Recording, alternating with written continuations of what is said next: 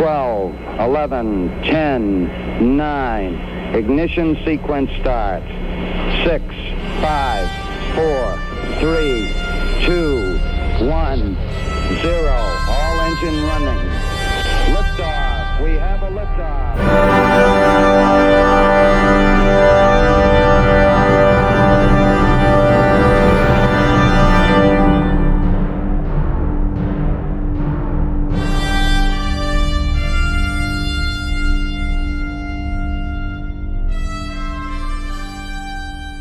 Und da sind wir wieder nach der Sommerpause. Herzlich willkommen zurück zur 96. Ausgabe des Countdown Podcasts und auch zurück aus seinem Urlaub ist der Frank. Hallo Frank.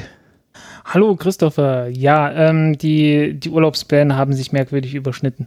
Das, ähm, aber ähm, war nicht so geplant. Mal, wenn ich den, genau, war genauso geplant. Nee, also wenn ich diesen Urlaub nicht genommen hätte, wäre da auch keine gute Folge rausgekommen. Ja, das ist äh, gut, dass wir beide mal unseren äh, Kopf ein bisschen abgeschaltet haben und jetzt haben wir ihn wieder eingeschaltet und äh, es haben sich in der Zwischenzeit doch einige Themen ergeben und ich glaube, wir steigen einfach mal mit dem ersten ein.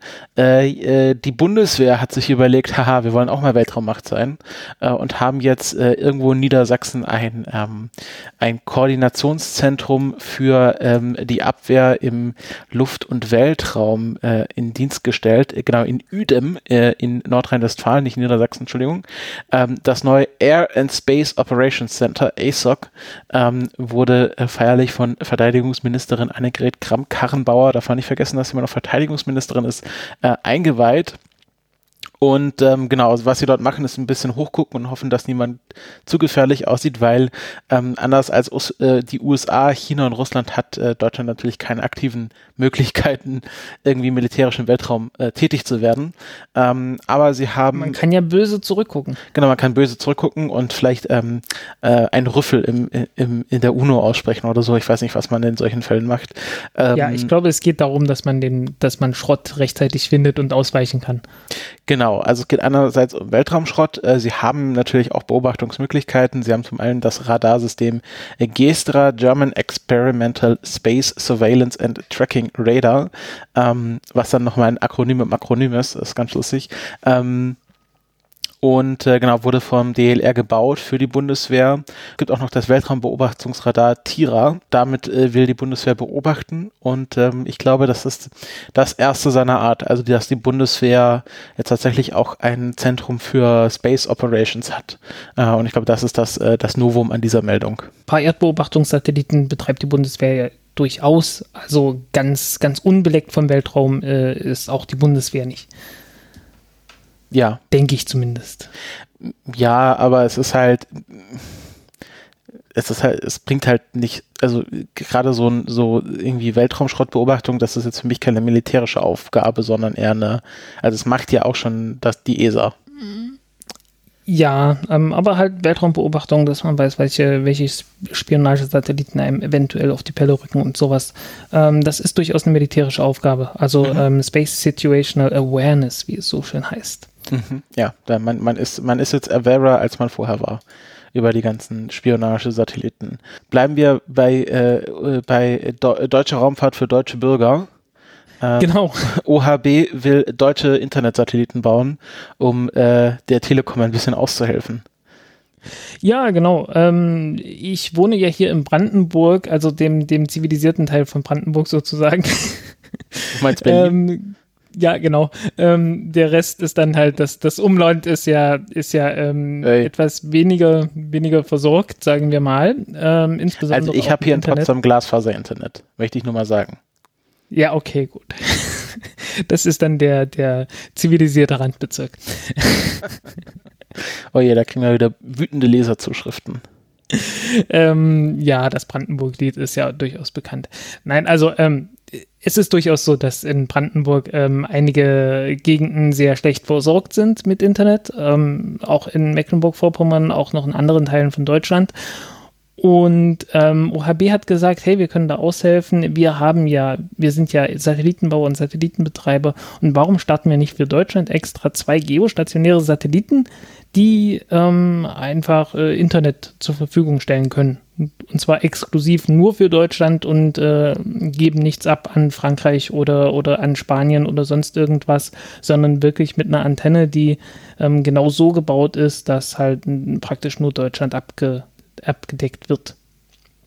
Was übrigens absolut üblich ist, dass man äh, Antennen so baut, dass die halt äh, sich äh, konzentrieren auf ein bestimmtes Gebiet, ähm, weil macht die Signalstärke besser.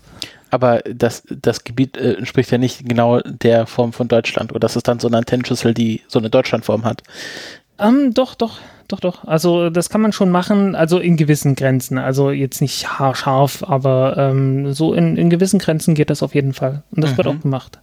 Ja, man wird ja wahrscheinlich auch nicht ganz Deutschland äh, abdecken müssen, weil es gibt ja dann noch Gegenden, die echt ganz gutes Internet haben. So, wenn man sich so ein bisschen auf Mecklenburg-Vorpommern und Brandenburg konzentriert, dann reicht das ja eigentlich schon. Ähm, ja, nicht ganz. Ich glaube, in Bayern gibt es auch noch ein paar, ein paar Flecken und so. Ja, Ostdeutschland äh, halt, ne? OHB hat halt gesagt, hey, auf der ganzen Welt, äh, also meistens in eher verlassenen Gegenden, äh, obwohl nicht nur, also auch in, in Indonesien, äh, für Indien gibt es sowas, ähm, dass man direkt Internet mit Satelliten herstellt. Und ist das ähm, dann Internet mit Satelliten, was dann aber noch eine Bodenstation braucht, oder ist das dann ein also das ist nur mit Satelliten. Ähm, sowas gibt es auch tatsächlich in Deutschland jetzt schon, äh, nennt sich Sky DSL und ich habe äh, das mal zum Anlass genommen zu gucken, wie, äh, was, da, was da an Tarifen gibt und dann kriegt Sky man sowas DSL, wie, das klingt wie Worst of Both Worlds, nämlich Sky und DSL. Äh, der Witz ist, also Sky DSL äh, hatten wir schon im Informatikunterricht uns drüber uns drüber äh, das, den Mund zerrissen. Ähm, ich kann mich noch daran erinnern, dass, dass irgendwie im Informatikunterricht mal eine Diskette geflogen ist und jemand gerufen hat, Sky DSL. Ja, ich bin hier gerade auf der ähm. Webseite von Sky DSL. 40 maximaler Datenempfang, 40 Megabit Sekunde, maximaler Datenversand 2 Megabit, genau. Datenvolumen unbegrenzt. Es geht eigentlich, was hätte ich jetzt 30 Euro im, genau. 30 Euro im, im Monat äh, ist okay eigentlich. Ähm, Aber jetzt kommt, und, warte, jetzt kommt die Gretchenfrage. Was ist denn dein Ping? Genau, der ist scheiße. Äh, mindestens eine halbe Sekunde, weil äh, Lichtgeschwindigkeit und so. Oder Einstein hat alles, nee, nicht mal Einstein. Ähm, ähm, ähm, ach Mensch, der Typ mit den Gleichungen, Maxwell. Maxwell hat's verbockt. Der hat das festgelegt, dass das Licht nicht schneller fliegen kann. Mist. Hätte, ja, da ne? hat er nicht in die Zukunft gedacht.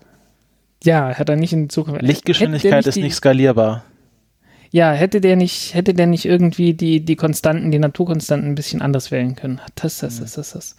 Ja, aber genau, also das wird auch bei OHB, die haben das auch noch nicht rausgekriegt, wie sie schneller als das Licht sind. Nee, ähm, aber sie haben rausgekriegt, äh, dass sie einfach nur steif und fest behaupten müssen, dass es ja viele Leute benutzen und das deswegen toll sein muss. Ja, ja gut, also viele Leute fahren auch noch ein Dieselauto. Genau, ähm, viele Leute wohnen auch in Wellblechhäusern ähm, also, äh, ja. ja, wenn man keine Wahl hat, dann, dann nimmt man halt das, was man kriegt. Mhm. Das heißt mhm. noch lange nicht, dass es wirklich gut ist. Ähm, aber ich, ich muss schon sagen, ich war einigermaßen überrascht, dass es jetzt auch Flatrates dafür gibt und äh, zumindest die Downloadraten ganz in Ordnung sind.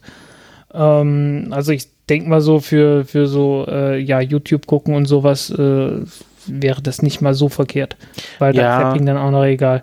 Ja, also mit 40 Megabit, da kannst du auch ordentlich Netflix schauen. Also das ist jetzt, ich, ich, der Ping ist halt astronomisch schlecht. Also habe, wenn man sich überlegt, so mein normaler Ping liegt bei 5 Millisekunden hm. Äh, oder besser und äh, eine halbe Sekunde, das sind ja 500 Millisekunden.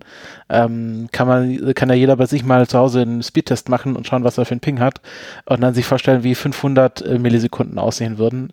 Das dauert dann halt schon lange, bis die Seite dann halt tatsächlich lädt. Sie lädt dann zwar schnell, aber sie braucht eine Weile, bis sie dann tatsächlich anfängt zu laden. Genau. Ähm, ja, das ist halt unschön. Ähm. Ja, aber ja, Kabel äh, in der Erde schlägt doch nichts bisher. Ähm, naja, es sei denn, man hat äh, über sowas wie Starlink eine, eine Verbindung. Äh, es gibt ja gewisse Tests jetzt schon, ähm, wobei die noch nicht ganz so toll sind, aber die sind ja auch noch in der Beta-Phase. Starlink Und, ist was? Ist das Laserkommunikation? Ähm, die fangen jetzt tatsächlich an mit Laserkommunikation, aber nee, das ist halt äh, komplett Radio. Äh, Radio zwischen Erde und Satellit. Und äh, zwischen Satelliten, da sollen Laser. Ach, Starlink ist äh, hier SpaceX, oder? SpaceX, ja, ja. Ja, ich stand gerade auf dem Schlauch. Natürlich weiß ich, was Starlink ist. Das ist schon, ich bin jetzt zu lange Sommerpause gewesen. Jetzt, ich setze es durch. Ich hatte noch gerade im Kopf, dass ich neulich eine Meldung gesehen habe, dass sie irgendwo in China ein Laserkommunikationssystem nicht testen können, weil die deutsche Firma ihre Laserschnittstellsysteme nicht nach China exportieren darf.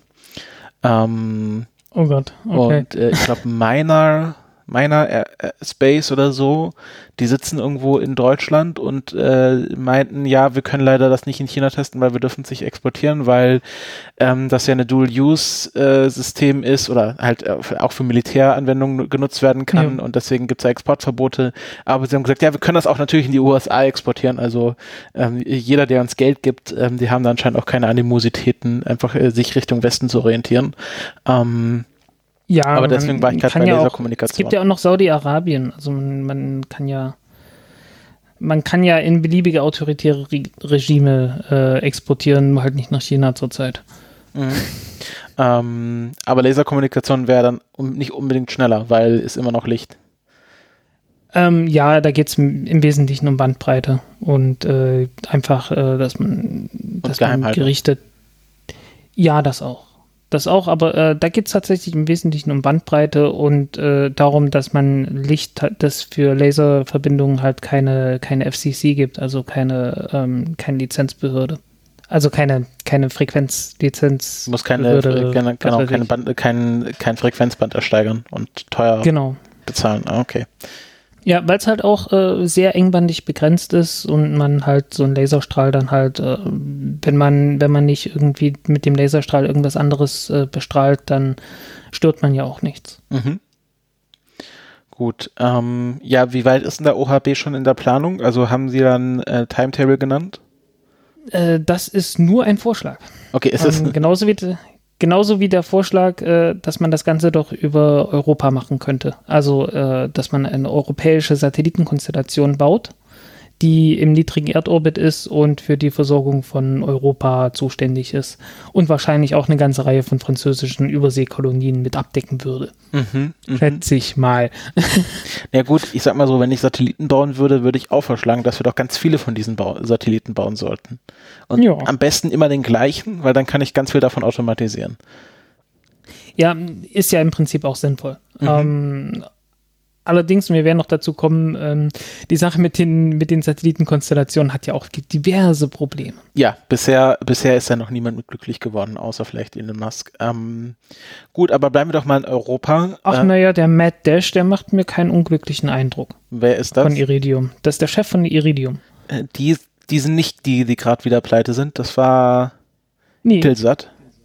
Äh, Intelsat ist wieder mal pleite. Ähm, ähm, OneWeb ist immer noch pleite wollen nicht mehr pleite sein. Ähm, ja, muss man schauen. Okay, also Iridium und Elon Musk äh, werden doch mit ihren Konstellationen glücklich.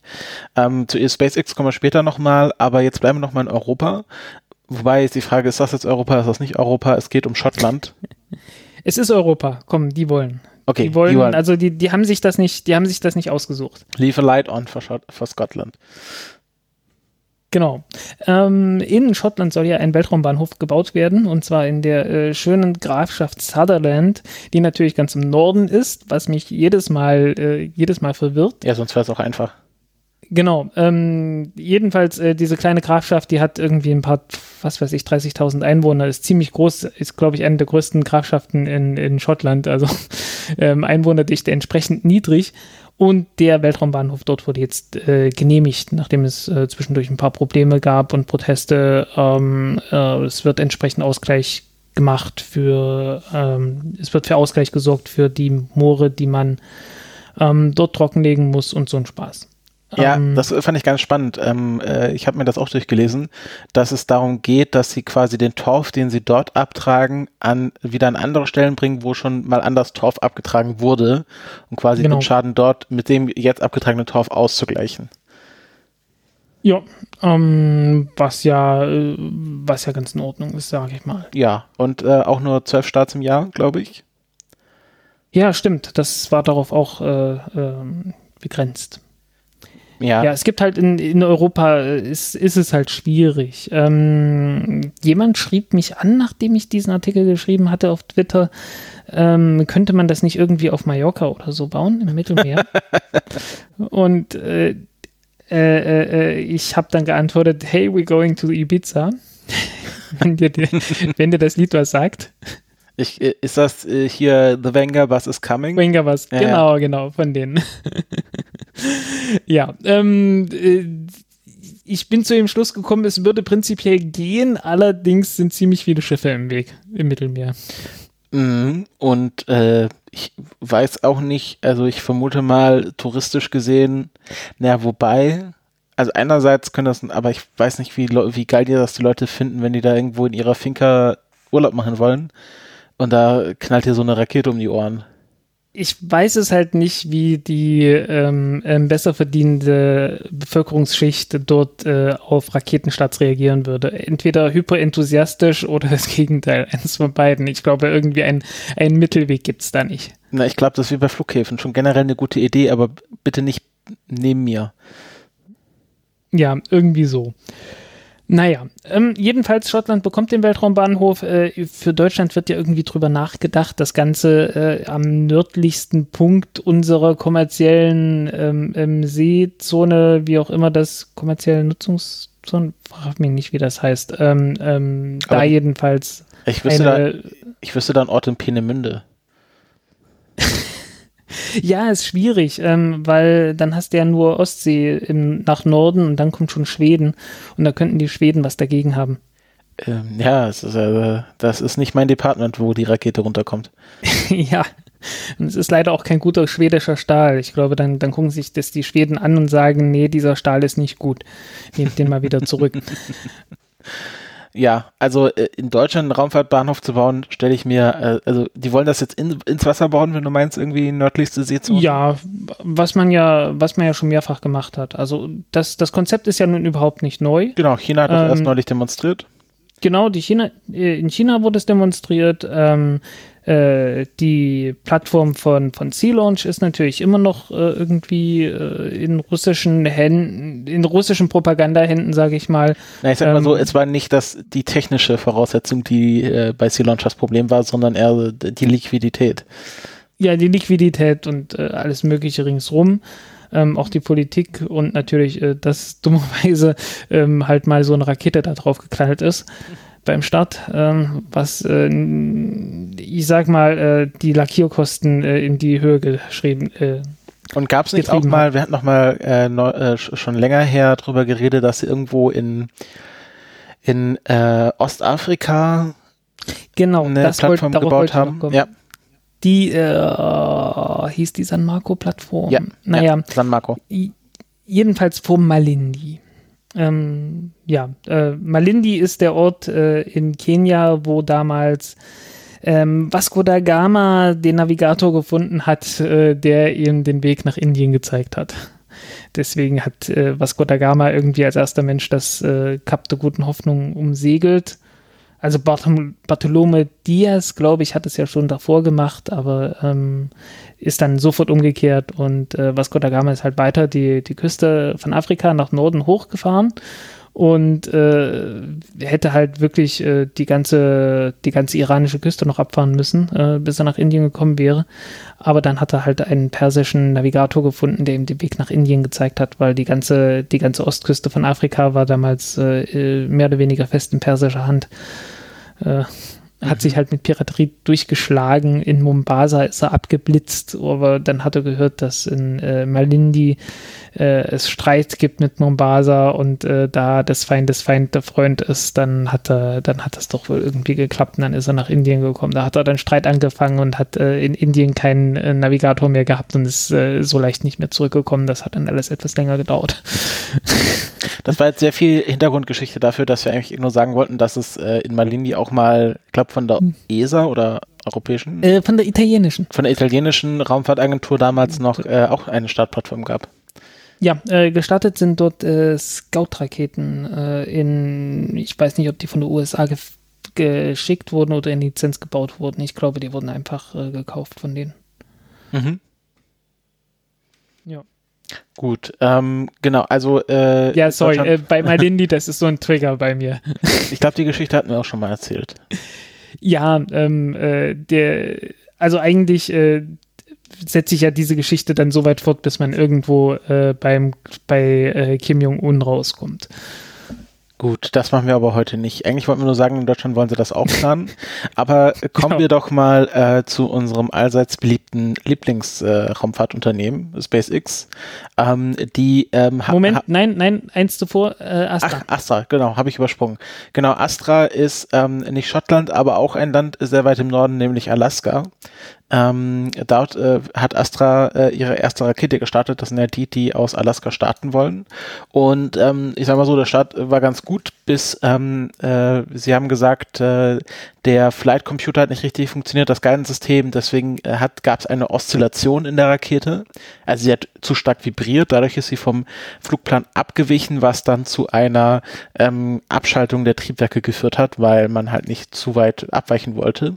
Und äh, dann ist die Rakete wieder nach unten gefallen und es gab dann auch ähm, äh, Zuschauer, die dann ein sehr schönes Video draus gemacht haben ähm, und äh, nach dem Absturz gesagt haben, ja, soll mal ich mal hingehen und helfen und die Frau, die das Video gemacht hat, meinte, na ja, ich weiß nicht, wir haben Kinder dabei, vielleicht bleiben genau. wir doch lieber weg. Und ähm, ich glaube, das war auch eher als Scherz gemeint, äh, dass die gesagt haben, wir, äh, ob sie helfen sollten. Auf jeden Fall ein sehr schönes Video vom Start und auch von von der vom Absturz. Ähm, genau. Und äh, ich glaube, Astra, die haben ihr Video einfach, äh, glaube ich, beendet nach dem Start. Ähm, da gab es auch so Geschichten, dass halt Astra als Firma mal wieder zu früh den, den Feed abgeschaltet hat. Ja, ähm, wir, wir kennen das Problem, ja. Ne? Mhm. Ähm, äh, Oszillationen sind übrigens keine Vibrationen. Also äh, Vibrationen sind zwar schon Oszillationen, aber ähm, so eine, wenn man meistens so von Oszillationen durch äh, Guidance-Systeme spricht, dann äh, schwankt einfach die Rakete okay. hin und her. Ähm, äh, Details äh, empfehle ich Joe Barnard der ja sowas auch schon gebaut hat ja. und äh, mit allen Problemen, die man dabei haben kann, auch zu kämpfen gehabt hatte mit seinen Modellraketen. Ja, seine Videos schaue ich auch sehr gerne. Der lernt man schon sehr viel über so die Grundlagen von äh, Guidance Systems. Also klar, so ein hm. Triebwerk zu bauen äh, ist gar nicht so, also ist gar nicht so schwer eigentlich. Aber es ist dann auch stabil, ein paar Minuten fliegen zu lassen. Ich glaube, das ist die Kunst. Also der, der ich glaube, der war relativ früh dabei, dass die Rakete abgehoben hat. Ähm, aber dann hat sie halt irgendwie nach einer Minute wilde äh, Saltos gemacht. Ja, also ähm, wie gesagt, also Joe Barnard, der hat da schon, äh, der hat da einiges an Expertise gesammelt und äh, bietet ja auch seinen Steuercomputer zum Verkauf an. Ja, genau, ich glaube, damit macht er macht er sein Geld. Gut, dann kommen wir jetzt einmal mal wirklich zu SpaceX und äh, ja, die lassen munter ein Getreidesilo nach dem anderen platzen und äh, der ein oder andere Getreidesilo hebt auch hin und wieder ab. Genau. Ähm, ja, in der Zwischenzeit äh, ist SN6, glaube ich, geflogen. Ähm, das gleiche wie bei SN5, ähm, 150 Meter Hopser. Mhm. Ähm, und SN7 ist gestern, nee, äh, gestern, heute, äh, ja, was weiß ich. Also ähm, ich, ich, bin, ich bin mir ob des Datums im Unklaren in Anbetracht dessen, dass ich heute früh um drei aufgestanden bin, weil heute ist der Battery Day. Nee, gestern war der gestern Battery war der Day Battery von Day. Tesla. Ähm, und ich bin sehr früh aufgestanden, um das irgendwie nachzuholen und möglichst früh einen Text abliefern zu können. Ähm, ja, jedenfalls in Anschluss dessen ähm, wurde dieser Prototyp, der ja von Anfang an nur als Testartikel für den Test des Tanks äh, mit der neuen Stahllegierung gedacht war, ähm, ja, bis zur Zerstörung getestet. Und ich glaube, das äh, hat einige Anläufe gebraucht. Und es ist nicht ganz klar, warum das einige Anläufe gebraucht hat, ob es da irgendwie Probleme mit dem Equipment gegeben hat oder ob das Ding einfach mehr ausgehalten hat, als, äh, als geplant war. Ich weiß es einfach nicht. Wie sieht da jetzt die, die, die zukünftige Planung aus? Also wird ja wahrscheinlich dann irgendwie 8, 9, 10, 12, 13, 14 geben. Äh, ja. Haben Sie schon angekündigt, was jetzt der nächste Milestone sein wird? Also nach äh, platzen lassen und abheben lassen? Ah, ich habe gerade ich habe keinen Link dazu und ich habe auch nicht nochmal direkt nachgelesen, aber ähm, auf jeden Fall 20 Kilometer Flug steht an. Mhm. Ähm, ich glaube nicht dieses Jahr. Bin mir nicht sicher, kann, kann natürlich trotzdem sein. Ich weiß es gerade nicht. Äh, Details äh, entfallen mir in Anbetracht äh, erheblicher ähm, erheblichen Schlafmangels. Mhm. Dann äh, schiebe ich hier noch ganz kurz eine SpaceX-Meldung rein, die ähm, ich gerade hier aufgetan habe. Nämlich ähm, äh, Tom Cruise hat ja angekündigt, dass er einen der nächsten Mission Impossible Filme ähm, oder einen der nächsten Tom Cruise Filme, also mittlerweile ist, ist er hat er ja äh, quasi um sich selbst herum eine eigene Filmmarke aufgebaut, soll tatsächlich teilweise im Weltraum gedreht werden. Das war jetzt erstmal nur eine Ankündigung und dann äh, denkt man sich, ja gut, braucht man viel Geld für und auch die richtige Connection. Und jetzt wurde aber tatsächlich auch ein konkretes Datum genannt und auch ein konkreter ähm, Flugkörper, ähm, also ein ko konkretes Raumschiff, nämlich äh, klar Crew Dragon. Ähm, und es war schon vorgesehen, dass es nächstes Jahr eine Crew Dragon Tourist Mission geben soll. Und ja, ähm, hatten wir glaube ich auch drüber gesprochen.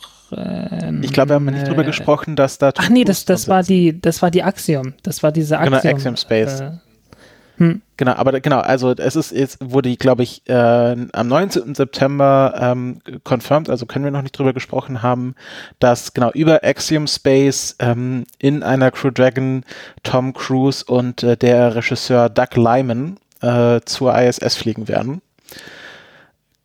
Zur ISS, glaube ich, ja, oder? Genau, und ähm, äh, genau, Jim Bryanstein hat es auch schon bestätigt, dass sie zur ISS fliegen, genau, hier steht es auch, ähm, und äh, dort für ein paar Tage äh, ja, einen Film drehen werden. Und ähm, ist natürlich eine spannende Sache, wird wahrscheinlich der erste Spielfilm sein, der teilweise im Weltraum gedreht wurde.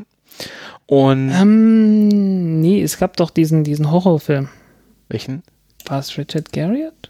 Apogee of Fear, so heißt er. Ha, von 2012. Hat sogar einen Wikipedia-Eintrag. Ähm, äh, Completely made in space. IMDb-Eintrag, äh, irgendwie 4,6. Budget 20 Millionen Dollar estimated. mhm. Weil so viel hat der Flug da hoch ge gekostet. Okay, aber das ist ein Kurzfilm. Der ist nur acht Minuten lang.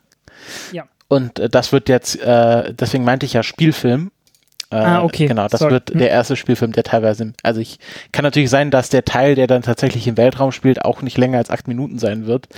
Ähm, aber äh, es wird halt der erste Spielfilm und äh, wenn man schon mal einen Mission Impossible Film gesehen hat, weiß man, die sind auch sehr hochwertig produziert und dass Tom Cruise ähm, sich ja auch in den letzten Jahren dadurch bekannt gemacht hat. Einerseits natürlich, dass er ein bekanntes Mitglied äh, von Scientology ist. Ähm, ohne Wertung, bitte verklagt uns nicht. Ähm, und ähm, gleichzeitig auch äh, ja immer härtere Stunts gemacht hat. Also zu seinem letzten Film, glaube ich, hatte er so einen Halo-Sprung gemacht, wo der Kamera Kameramann sich so eine IMAX-Kamera auf den Kopf geschnallt hat. Ähm, ich glaube, ich über Saudi-Arabien haben sie es damals gemacht. Und ähm, da gibt es ja auch so Sachen, dass er zum Beispiel mal irgendwie außen in einem Flugzeug hing, während das abgehoben hat. Ähm, und äh, genau, ist er sehr bekannt, dass er sehr extreme Stunts für seine Filme selber macht.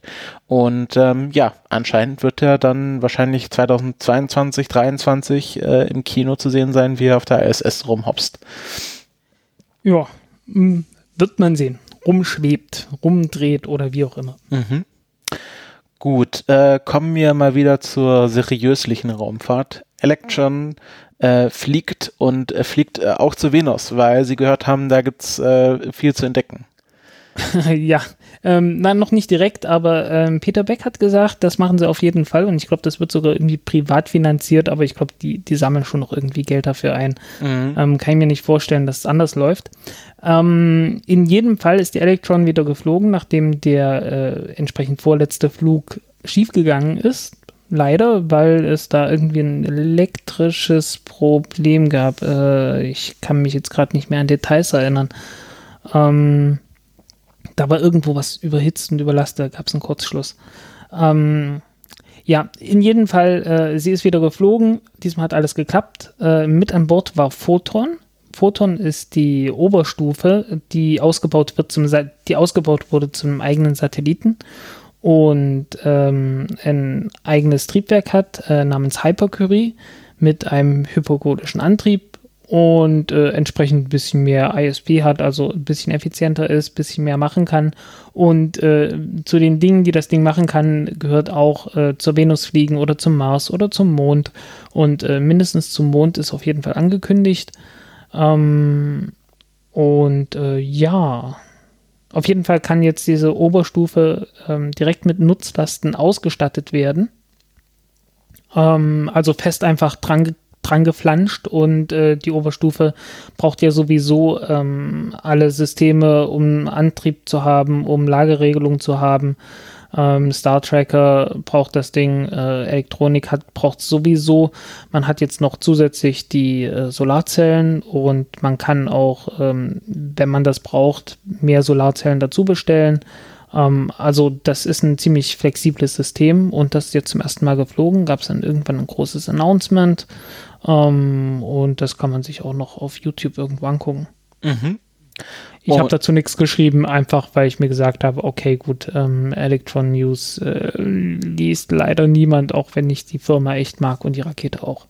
Ja, das ist, äh, also das überrascht mich jetzt, weil ich finde Electron persönlich äh, eine der spannendsten ähm, Raumfahrt-Startups, äh, die es gerade so gibt. Also vielleicht sogar noch, ja. noch spannender als SpaceX, weil die wirklich ähm, auch äh, spannende neue Sachen ausprobieren.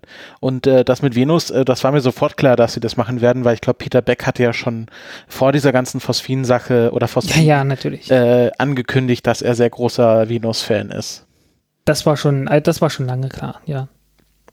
Mhm. Gut, ähm, die Vega ist nach äh, diversen Verzögerungen auch, auch wieder geflogen und war auch erfolgreich. Ähm, 53 Satelliten waren an Bord, wurden alle ausgesetzt. Der Vega ist äh, hier ESA-Rakete. ESA, ja, mhm. genau, die kleine. Ja, werden wahrscheinlich die, die meisten Leute wissen, aber muss man noch dazu sagen. 53 Satelliten, äh, waren das so CubeSats oder was war da alles mit dabei? Alles Mögliche, ähm, unter anderem CubeSats. Ähm, das ist einfach äh, so eine, so eine Rideshare-Mission gewesen, die eigentlich schon letztes Jahr hätte fliegen sollen. Einer der Gründe, warum Rideshare-Missionen, ähm, also warum, warum die Electron so viel, äh, so viel gebucht wird, ist ja, dass diese Rideshare-Missionen öfters mal sehr stark verschoben werden. Mhm. Ähm, und äh, ja, da hat man jetzt die, die, den Trend bestätigt mit der Vega. Ähm, apropos, äh, apropos irgendwie Verzögerungen, ich nehme mal was von weiter hinten vor.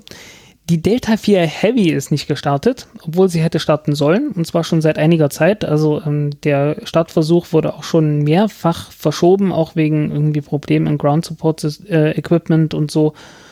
Ähm, ich glaube auch wegen schlechtem Wetter. Und äh, dann sollte sie endlich starten. Und die, äh, die Triebwerke wurden nacheinander gezündet. Ähm, bei, der, äh, bei der Delta 4 Heavy, die ja aus drei Kernen besteht und äh, jeder Kern hat ein Wasserstofftriebwerk. Ähm, und äh, die werden gekühlt und dann kommt erstmal irgendwie ziemlich viel Wasserstoff da, da unten raus. Und da wird es jetzt so gemacht, dass äh, die drei Triebwerke so in Sequenz eins nach dem anderen gezündet wird, damit das erste Triebwerk, wenn es gezündet wird, allen Wasserstoff schon mal rausbläst, damit nicht ein ganz so großer äh, Feuerball entsteht. Beim allerersten Flug war das wohl recht beeindruckend. Ähm, bei diesem Flug gab es diesen Feuerball, weil das wurde ja alles angezündet, aber dann wurde das, das abgebrochen, weil es gab irgendein Problem mit dem Triebwerk und ähm, dann äh, ja Startabbruch und das war's. Ähm, womit nun die Aussagen von der ULA, die sie ja lange getätigt hatten, dass man ja so ein, ein äh, ULA irgendwie so ähm, Zuverlässigkeitsvorteil äh, hat, ne? also ähm, es gab ja 2016 so eine Webseite, äh, die, die die ULA aufgesetzt hatte, rocketbuilder.com, ne? Mhm, sehe ich noch. Aktiv. Hatten wir ja, hatten wir damals auf jeden Fall drüber gesprochen. Ja, ja, ich weiß noch, ich kann mich ja noch an die ähm, Webseite erinnern. Ja, äh, die ist, glaube ich, auch noch über archive.org in der mhm. Originalform zu, zugänglich. Äh, damals waren ja noch Preise immer überall dabei, also so, ja. man dafür bezahlen musste. Und da gab es dann immer so diesen Advantage, der überall abgezogen wurde, äh, wo es hieß, ja, aber wir sind ja zuverlässig und wir starten pünktlich, anders als anders als SpaceX. Und ähm, naja, also die Delta 4 Heavy, die ist schon sehr lange nicht mehr pünktlich geflogen. Aber ist ja nur das Militär, das kann das ab, glaube ich. ja, aber die Webseite ist noch ähm, da. Die ist noch da, aber die zeigt keine Preise mehr. Genau, ja, das stimmt. Das ist sehr schade. Ja, ähm, das war damals sehr praktisch, weil man da wirklich gesehen hat, äh, wie teuer die, die Nutzlastverkleidung war, wie teuer es ist, noch so einen Feststoffbooster dazu zu packen und so. Doch, doch, die zeigt noch Preise hier. Äh, ah, äh, nee, also nicht Preise, aber hier steht was von ULA Value und es wird mir hier irgendwas von 73 genau. Millionen angezeigt. ULA Value represents money saved plus additional revenue generated by launching on Atlas 5 with the reliability, schedule certainty and orbit optimization and early uh, to orbit genau. capability unmatched by other launch vehicles. Ähm, also steht noch auf der Webseite drauf. Ja, ja, also ähm, ja, ähm, so, so weit ist es damit nicht mehr her. Äh, auch die der, auch die Atlas 5, ich müsste gucken, wie oft die zuletzt gestartet ist, irgendwie so gefühlsmäßig nicht sehr häufig. Ich müsste tatsächlich gucken, also ich habe es jetzt gerade nicht, äh, nicht im Kopf. Dieses Jahr ist ja sowieso alles anders. Ja. Da liegen ja Jahrzehnte zwischen den Starts. Aber, aber äh, bist du wirklich der Meinung, dass jetzt ein Fehlstart deren Reliability so runterreißt? Nö, nö, das ist ja kein Fehlstart, ähm, weil die Rakete steht ja noch, die ist ja noch ganz, äh, die Nutzlast ist auch ganz, sie ist bloß nicht da, wo sie sein soll. Und sie kann dann noch hinkommen, wo sie, wo sie hin soll. Es ist einfach nur ähm, jetzt ärgerlich und äh, braucht eine Weile, bis das Ding dann starten kann. Aber man merkt halt, die Delta 4 Heavy ist ja jetzt die letzte Delta 4, die überhaupt noch fliegt. Ähm, wird halt langsam immer weniger supported und entsprechend gibt es dann immer mehr Probleme, weil halt auch ja, fliegt halt nicht mehr so oft. Man ist ein bisschen, man kommt aus der Übung. Ähm, das ganze Equipment wird seltener benutzt. Ne? Halt die üblichen Probleme, die sich dann einstellen. Mhm. Mit niedrigen Startfrequenzen. Ähm, haben wir ja auch schon gesehen bei der Pegasus-Rakete was ja bei der Pegasus dann äh, auch jetzt zum endgültigen Ende mehr oder weniger geführt hat. Also wenn man es halt nicht mehr so regelmäßig macht, dann schleichen sich einfach Fehler ein, die man bei regelmäßiger Benutzung sofort erkennen würde. Genau. Mhm. Gut, dann ähm, was äh, schon geflogen ist und jetzt noch weiter fliegt, ist äh, der Wanderfalke. Hayabusa genau äh, beziehungsweise Hayabusa 2 hat ähm, ja beim äh, Asteroiden Raigu ähm, jetzt äh, die, äh, die, die Sample eingesammelt und befindet sich auf dem Rückweg äh, zur Erde, wo dann das Sample-Döschen mit Hitzeschutzschild äh, einmal abgestoßen wird. Und ähm, dann hat man äh, gemerkt, ähm, ja, wir haben ja noch ein bisschen Treibstoff in den Tanks und äh, wir fliegen ja eh schon. Also wir sind ja schon irgendwie unterwegs äh, und es wäre schade, diese ganze aufgebaute Energie zu verbrauchen. Und ähm, deswegen hat man sich jetzt ein neues Ziel herausgesucht für die Extended Mission. Ähm, Asteroid 1998 KY26. Ich hoffe mal, sie werden da noch einen schöneren Namen dafür finden. genau. ähm, ich, das ist ja meistens so, dass die dann erst benannt werden, also richtig, also äh, schön benannt werden, äh, wenn sie dann irgendwie relevant für eine Mission werden. Ja, bekommen dann äh, sicherlich auch einen sehr schönen japanischen Namen.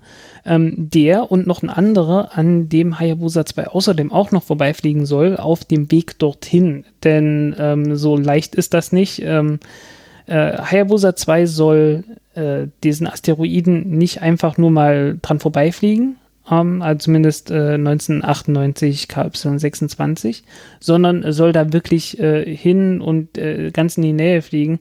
Von Orbit möchte ich da nicht sprechen, weil dieser Asteroid ist 30 Meter groß. Also so 30 bis 40. Ähm, wurde bloß irgendwann mal mit einem Radar angestrahlt und äh, das ist so die Größenordnung, die man festgestellt hat. Ähm, und das ist so die Größenordnung wie der Asteroid, der damals, na, ist etwas größer als der Asteroid, der damals über Chelyabinsk äh, runtergekommen ist und mit äh, einer schlappen halben Megatonne äh, explodiert ist und über 1000 Leute verletzt hat und so. Und äh, man möchte das gerne mal sich aus der Nähe anschauen, wie solche Asteroiden eigentlich aussehen, die diese Größe haben. Denn der Asteroid, äh, der dreht sich, glaube ich, alle 10 Minuten um die eigene Achse und das ist schon so schnell, dass die, äh, dass die Zentrifugalkraft auf der Oberfläche größer ist als die eigentliche Schwerkraft. So heißt es kann nicht sein, dass das einfach nur ein, ein Haufen von äh, Steinen ist, der nur von der Schwerkraft zusammengehalten wird, weil dann würden die einfach so auseinanderfliegen. Es kann immer noch sein, dass das ein Haufen von Steinen ist, der dann aber von anderen Kräften zusammengehalten wird. Oder es ist einfach bloß ein Stein, also ein monolithisches Ding. Und äh, das will man halt rausfinden, indem man einfach mal hinfliegt und sich das aus der Nähe anschaut. Und äh, man will wohl auch äh, irgendwie sehr in die Nähe fliegen und runterfliegen, ein Rendezvous machen. Äh, es gibt ja ein paar, ich glaube, da gibt es noch ein paar ähm, Instrumente, die da besser untersuchen können, aber ich weiß es nicht. Aber wenn die nicht in Orbit noch gehen eine Rückkehrkapsel können, hat man wollen auf jeden denn, Fall nicht. wie wollen die denn da mit dem Asteroiden Rendez Rendezvous machen? Ähm, langsam ranfliegen. Ganz einfach, langsam ranfliegen. Gut, okay, werden sie wahrscheinlich vorausgerechnet haben, ob sie das können. Ähm, Ja, ich meine, das ist ein Docking-Manöver wie mit einem wie mit einem Raumschiff, bloß dass das Raumschiff halt äh, so 30, 40 Meter groß ist und aus einem soliden, mehr oder weniger soliden Stein besteht. ja, aber halt wenn sie, wenn schwer. sie ranfliegen können, warum können sie dann nicht in Orbit gehen? Ähm, naja, weil äh, der Orbit im Prinzip schon, aber die Gravitation ist halt so, Also ja gut. so klein, äh, dass man da von Orbit schon kaum noch sprechen kann. Also äh, ist dann halt ganz, ganz langsam. Mhm. Ja, also die, die Rotationsgeschwindigkeit drumherum wäre dann sehr langsam. Dann, dann sogar, müssen sie ja aber äh, quasi äh, am, an, am Pol docken, sonst werden sie von der Fliehkraft wieder weggeschleudert. Ja, die müssen sowieso noch gucken, wie sie das hinkriegen. Also da, da hat man, da hat man auch gesagt, so, hm, da sind wir noch am überlegen, wie wir das austüfteln. Ja. Weil ähm, bei, bei Ryogo hat man es ja auch so gemacht, dass man äh, erstmal einen Landemarker abgesetzt hat auf den Asteroiden Mhm. und sich dann am Landemarker orientiert hat bei der Landung. Und das geht dort halt nicht. Und mm, da muss man jetzt mal schauen. Also äh, ist auf jeden Fall eine interessante Mission. Ähm, wird uns äh, einiges an Informationen darüber geben, wie diese kleinen äh, Asteroiden aufgebaut sind, die ja durchaus relativ gefährlich sind, äh, weil sie auch deutlich häufiger sind und äh, deutlich häufiger die Chance haben, mit der Erde zu kollidieren. Ähm, dass man dann auch weiß, was man eventuell dagegen tun kann. Mhm. Was ja mal ganz wichtig wäre. Und äh, sie haben jetzt ja auch genug, noch genug Bedenkzeit, um sich zu überlegen, wie sie da andocken, weil der fliegt jetzt erstmal elf Jahre dorthin. Genau. Das ist äh, eine, eine sehr lange Mission. Äh, 2026 ist halt, wie gesagt, der Vorbeiflug an dem zweiten Asteroiden, der dann einfach so ungefähr auf der Flugbahn ist. Ähm, zwischendurch gibt es zwei Gravity Assists an der Erde. Ähm, beim zweiten wird man auch den Mond beobachten, einfach nur um nochmal alle Instrumente zu kalibrieren, weil alle Instrumente sind ja die ganze Zeit der Strahlung von der Sonne und, und der kosmischen Strahlung ausgesetzt. Und da gibt es dann so ein paar Effekte, dass äh, das Glas äh, ein bisschen dunkler wird und so. Und es muss dann halt alles nochmal neu kalibriert werden und äh, dann, ja, dann äh, zieht man die Sache durch, wenn alles gut geht. Äh, Was man in der Zeit au außerdem noch tun wird, ist, dass man diese Raumsonde als Weltraumteleskop benutzt. Nun ist das kein riesengroßes Teleskop, aber sie haben halt äh, gewisse Kameras da und die Kameras sind montiert im Weltraum ohne störende Atmosphäre und auf einer Raumsonde, die äh, ja sich nicht allzu nicht allzu viel rumzappelt. Ne? Und dann kann man so ein paar Dinge machen wie Sterne, relativ helle Sterne zu beobachten und äh, ganz genau zu messen, wie hell die genau sind ähm, und was für Schwankungen es dort gibt und dort Exoplaneten ähm, entdecken. Und äh, das geht von der Erde aus immer recht schwierig, halt wie gesagt, weil die, weil die Atmosphäre sehr unruhig ist und äh, alle Helligkeitsmessungen dann doch ein bisschen verfälscht. Das geht vom Weltraum aus sehr viel besser, aber die meisten Weltraumteleskope, die genau dafür gebaut wurden, sind schon wieder so empfindlich, dass die die hellen äh, Sterne gar nicht beobachten können. Und äh, ja, jetzt hat man halt hier eine Raumsonde, die elf Jahre lang meistens nichts zu tun hat, dann kann man das auch dafür benutzen. Ähm, das zweite, was man machen möchte als äh, Beobachtung, ist, dass man das Zodiakallicht beobachtet. Und das ist einfach der Staub, den man im, im äh, Sonnensystem hat.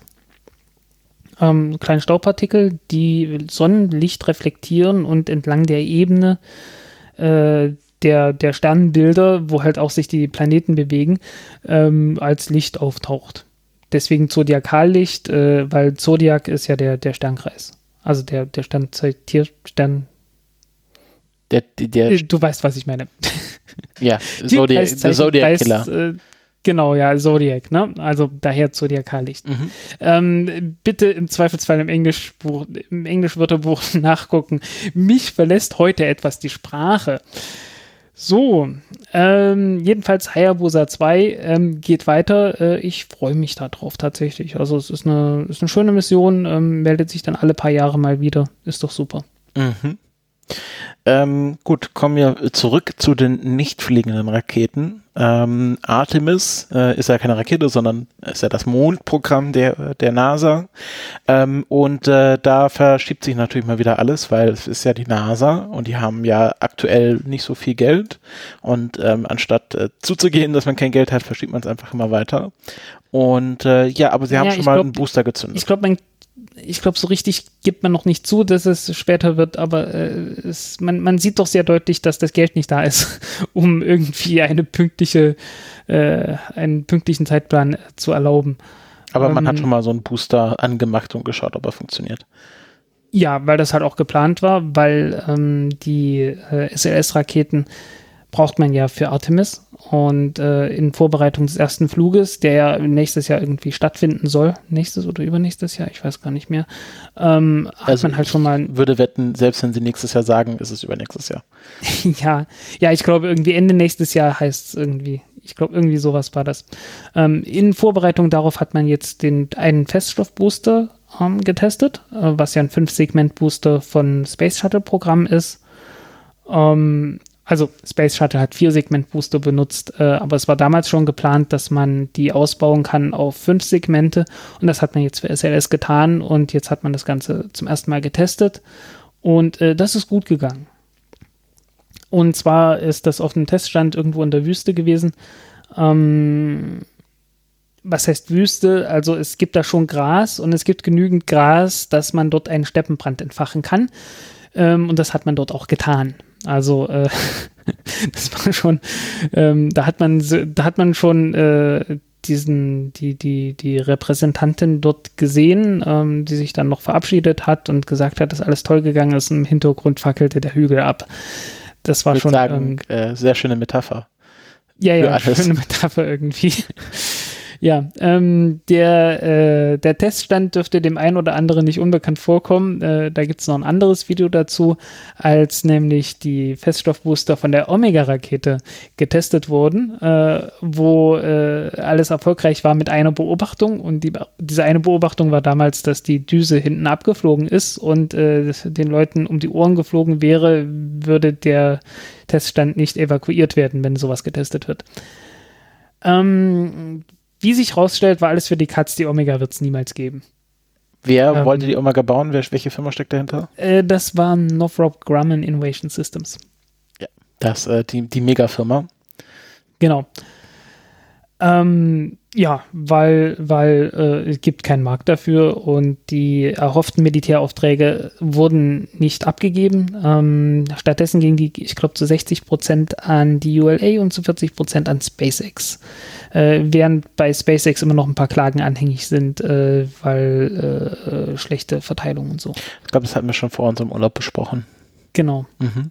Okay, also Omega äh, Schussenofen ähm, Yep. Öffnen wir wieder. Spannend, dass sie das dann auch wirklich so offiziell canceln und nicht einfach verschieben bis äh, äh Ich glaube, ich weiß gar nicht, ob es offiziell gecancelt war. Ich glaube, so offiziell ist das immer noch so im Limbo, aber ähm, es war doch sehr deutlich, mhm. dass das dann, äh, dass es das nicht geben wird.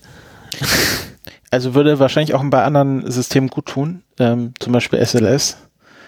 Oder warte mal, das, das war eine ganze Zeit lang im Limbo gewesen. Und dann irgendwann gab es was Offizielles, du hast recht, ja. Irgendwann gab es äh, was halbwegs Offizielles. Ähm, ich müsste nachgucken. Mhm, okay. Ähm, auch äh, ein ähnliches Problem haben wir mit dem, oh jetzt pass auf, chinesischen Space Shuttle. Ähm, es gibt nichts Offizielles darüber. Äh, oh ja. Sondern ja, die Chinesen haben ein, ein Raumschiff gebaut, was äh, äh Space Shuttle ähnlich funktioniert. Also man fliegt hoch und äh, es fliegt wieder von alleine runter und landet dann auch. Ähm, gibt ja auch äh, nicht nur Space Shuttle, sondern ähm, den Dream Chaser zum Beispiel. Ich weiß gar nicht, in welchem Status der sich gerade befindet. Ähm, hat man lange nichts mehr von gehört. Ähm, offiziell wollen die recht bald zur, zur ISS fliegen und den Frachtbetrieb aufnehmen. Ah ja, okay. Und dann gibt es noch hier diesen X23 ähm, ähm, Mini X31 X31 Mini äh, Space Shuttle, geheimes Space Shuttle. Und äh, ja man weiß jetzt gar nicht auch in welcher wie groß das ist und wie das aussieht und ob alles funktioniert hat. Man weiß nur dass es geflogen ist. Ja äh, mit einer langen Marsch oh, 2D glaube ich Rakete gestartet ähm, äh, mit einer großen Nutzlastverkleidung, äh, wobei es natürlich gewesen sein kann, dass die Nutzlastverkleidung irgendwie auch bloß äh, Lug und Trug war und dann abgebaut wurde, bevor das Ding gestartet ist und das Ding dann einfach so oben dran montiert war. So, so nichts Genaues weiß man nicht jedenfalls. Mhm. Ähm, das Ding ist geflogen, äh, zwei nach zwei Tagen wieder zurückgekommen und hat zwischendurch einen Satelliten ausgesetzt. Und äh, aber ohne Besatzung. Ohne Besatzung, ja. Äh, das ist wirklich, also so ein, das ist ein Mini-Shuttle. Also ja, genau. wirklich so, so äh, X31B. Okay, man darf sich nee, da X37B, so rum heißt das. Kein Space Shuttle oder Buran vorstellen. Ja, nein, also überhaupt nicht, weil ähm, das, das hättest du gesehen. Also äh, das ist eine Größenordnung, die China derzeit einfach nicht hat. Mhm. Mhm. Also, weil du brauchst ja dann eine Rakete, die beim Start irgendwie so wenigstens so 2.000, 3.000 Tonnen wiegt und das hat, das haben die Chinesen derzeit noch nicht. Da sind sie noch in der Planung. Und ist es äh, vielleicht auch nicht so die schlauste Idee, sowas zu bauen, weil alle Systeme, die bisher in dem Bereich gebaut wurden, nicht so geil waren. Ja. Ähm, Space Shuttle und Boran. Kann natürlich auch sein, dass beiden Ländern irgendwann das Geld dafür ausgegangen ist, aber äh, vielleicht ist es auch nicht die schlauste Idee, so ein Shuttle in so einer Konfiguration zu bauen. Ja, genau. Ähm, hatten wir ja Haben hinreichend im, im, Space Shuttle ja. Spezial äh, ja. diskutiert. Ähm, ja, du hattest da noch was ausgegraben. Auf dem Mond, glaube ich sogar. Genau, und ich wollte das teuer der NASA verkaufen. Genau, äh, kommen wir äh, zu weiteren, vielleicht nicht so schlauen Ideen. Ähm, die NASA sagt, haha, wir fliegen gar nicht selber zum Mond, wir kaufen einfach Monderde. Ähm, kann man natürlich nicht einfach zu Walmart, Walmart gehen und sich Munderde für 9,99 im Kilopack kaufen, sondern da muss ja auch erst erstmal jemand anderes hinfliegen. Vielleicht war es so ein bisschen so, wo kommt die Milch aus der Tüte, wo kommt äh, die, der, das Mundgestein her? Natürlich irgendwie aus dem, aus dem Gesteinsladen. Ähm, Genau, also die NASA hat es offiziell bekannt gegeben, dass sie Pläne haben, sollte jemand äh, Mondstein zu verkaufen haben, dann würden sie es abkaufen, was ja bisher ähm, nicht so äh, gemacht wurde, weil ja auch äh, gar nicht geklärt ist, kann man Mondstein überhaupt verkaufen?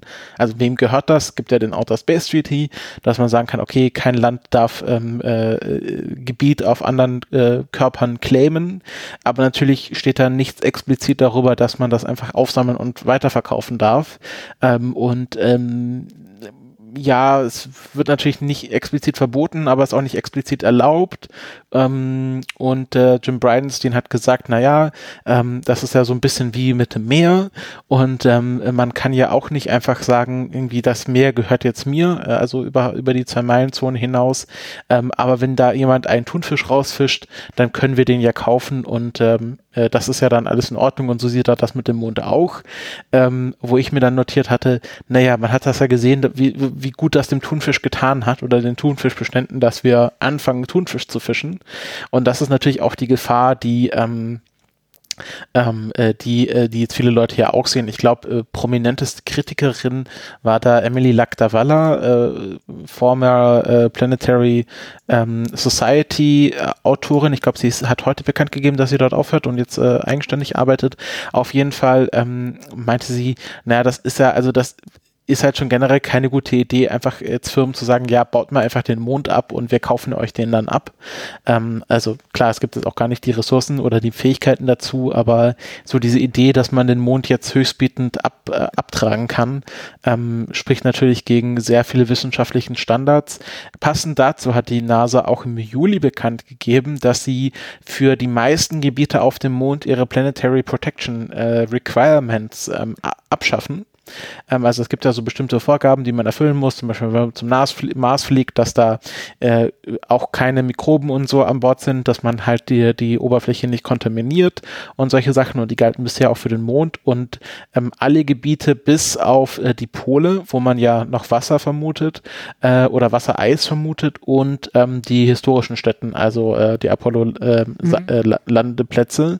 Lustigerweise wurden die ganzen anderen Landeplätze von so äh, äh, äh, Longshot-Mission nicht genannt. Ähm, äh, und, äh, oder, oder chinesischen Ländern. Genau. Ähm, nicht zu vergessen. Also wenn man dort nicht in die Nähe will, dann kann man im Grunde alles Mögliche an ähm, äh, komischem Equipment dort hochschicken, ohne sich über Planetary Protection Gedanken zu machen. Also jedenfalls so sieht das jetzt die NASA. Und ähm, alles in allem finde ich das schon ziemlich ungeil. Ich weiß nicht, wie Hm, es ja. dir da geht.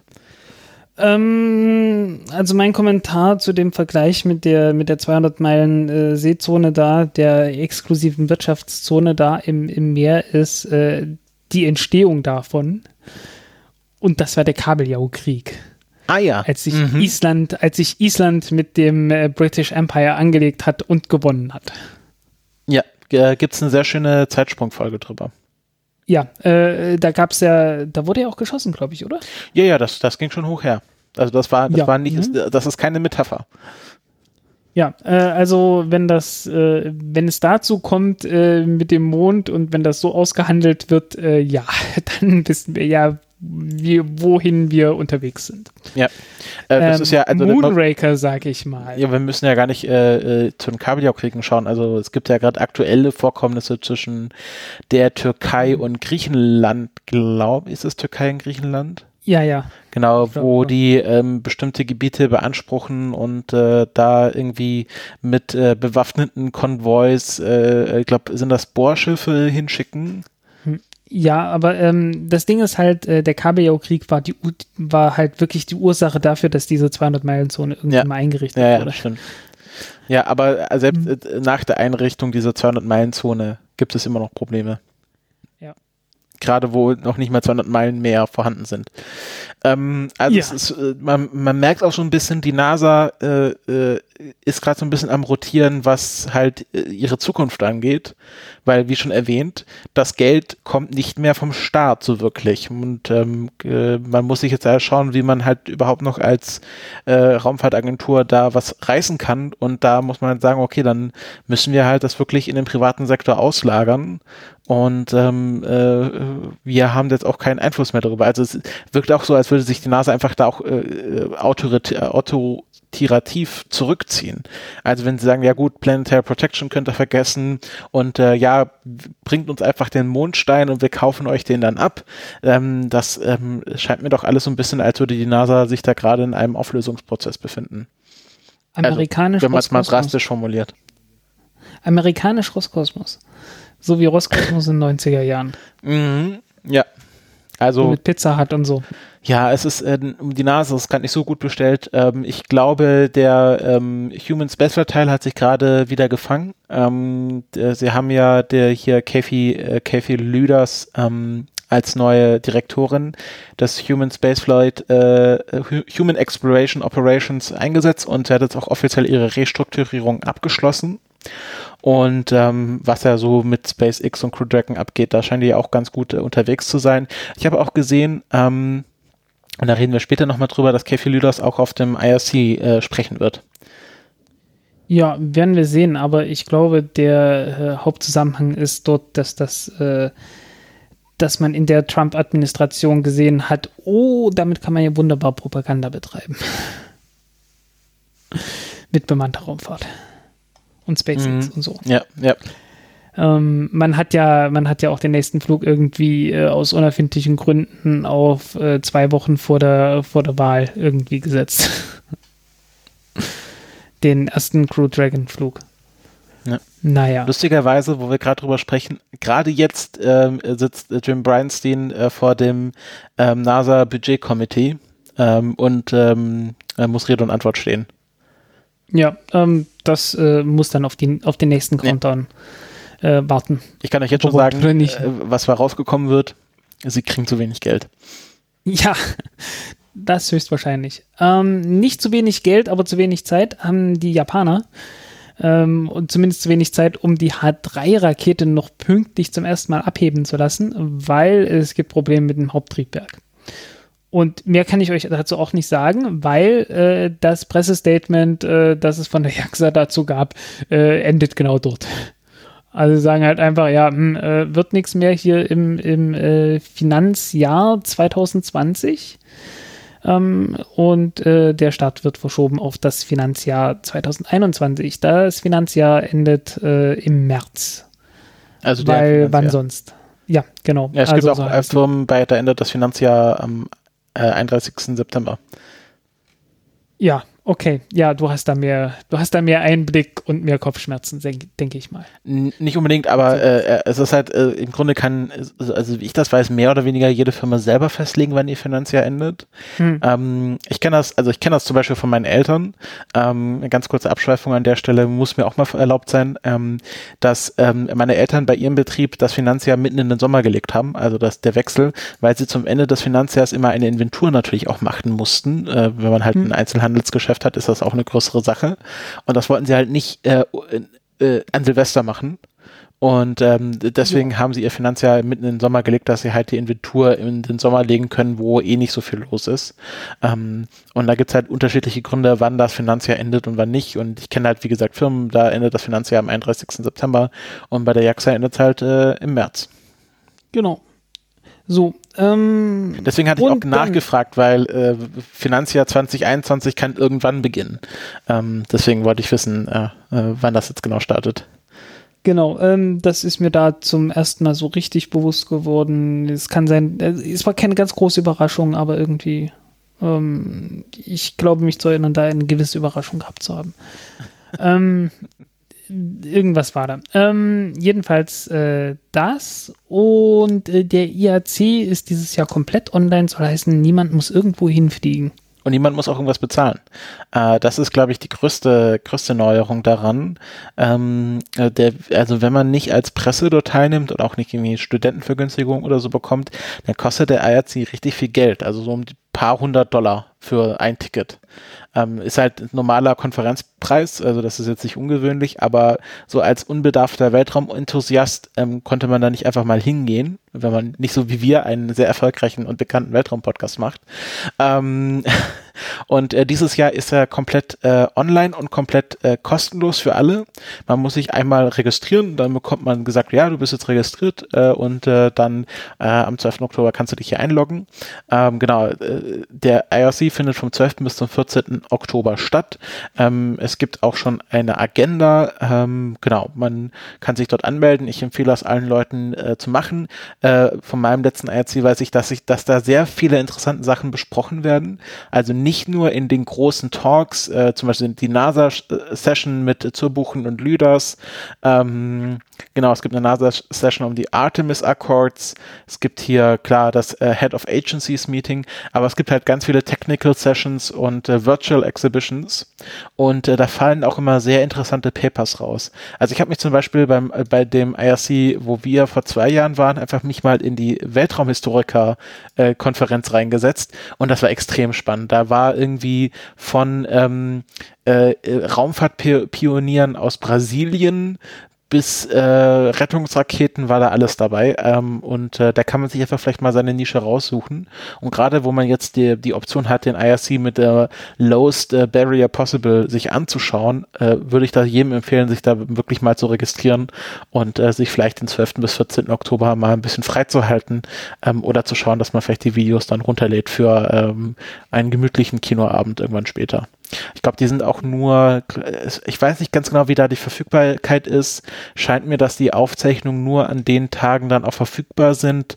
Das muss ich noch rausstellen. Aber ich wollte das auch jedenfalls hier im Podcast äh, so explizit ansprechen, weil das bestimmt für viele HörerInnen ähm, hier auch sehr interessant sein sollte. Ja, kommen wir zu dem äh, Thema Nummer eins, äh, jedenfalls in den Mainstream-Medien, äh, was gerade Raumfahrt und Weltraum angeht. Auf der Venus hat man Leben entdeckt. Und jetzt, äh, Frank, kannst du mich korrigieren? Äh, wahrscheinlich Flugsaurier, oder? Mhm, große Flugsaurier, die gewunken haben im Foto. Genau.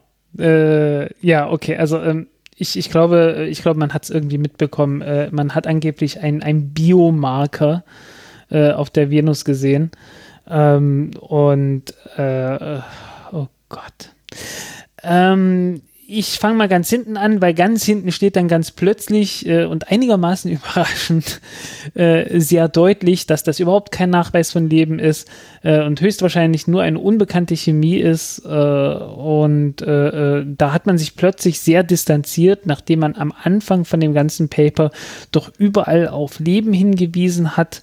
Ähm, man hat äh, den Bereich, äh, den man untersucht hat von der Venusatmosphäre, also dort, wo so einigermaßen erträgliche Temperaturen sind und ungefähr der äh, Luftdruck von der Erde herrscht, den hat man als ein äh, erdähnliches Ökosystem bezeichnet.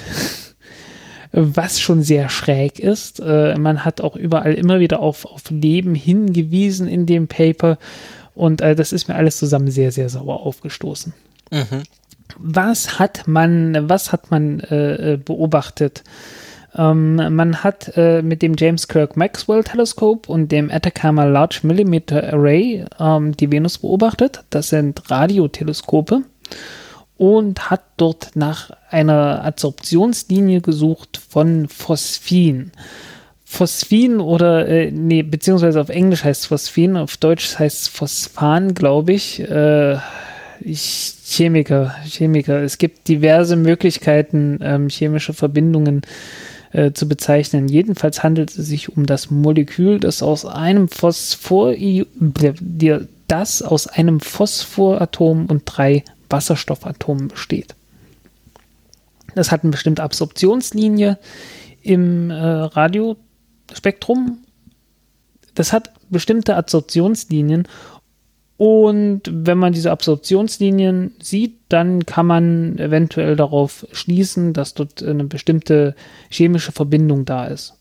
Ähm, nun ist Phosphin einiger oder Phosphan einigermaßen ähm, exotisch, äh, es gibt wohl ein paar Bakterien auf der Erde, die unter stark reduzierenden Bedingungen, so heißen dort, wo es überhaupt keinen Sauerstoff gibt, ähm, diesen Stoff äh, ja, herstellen und ähm, es gibt dann äh, auch gewisse Mengen, die man in der Atmosphäre nachweisen kann, weil immer wieder was von den Bakterien nachkommt. Denn an sich, wenn man sich so überlegt, okay, da ist ein Phosphoratom drin und drei Wasserstoffatome, das klingt nach etwas, das ziemlich gut brennt und eigentlich auch mit der äh, Sauerstoffatmosphäre von der Erde gut reagieren sollte. Soll heißen, es äh, müsste dann wohl ähm, immer wieder was nachgeliefert werden, äh, damit man überhaupt was nachweisen kann.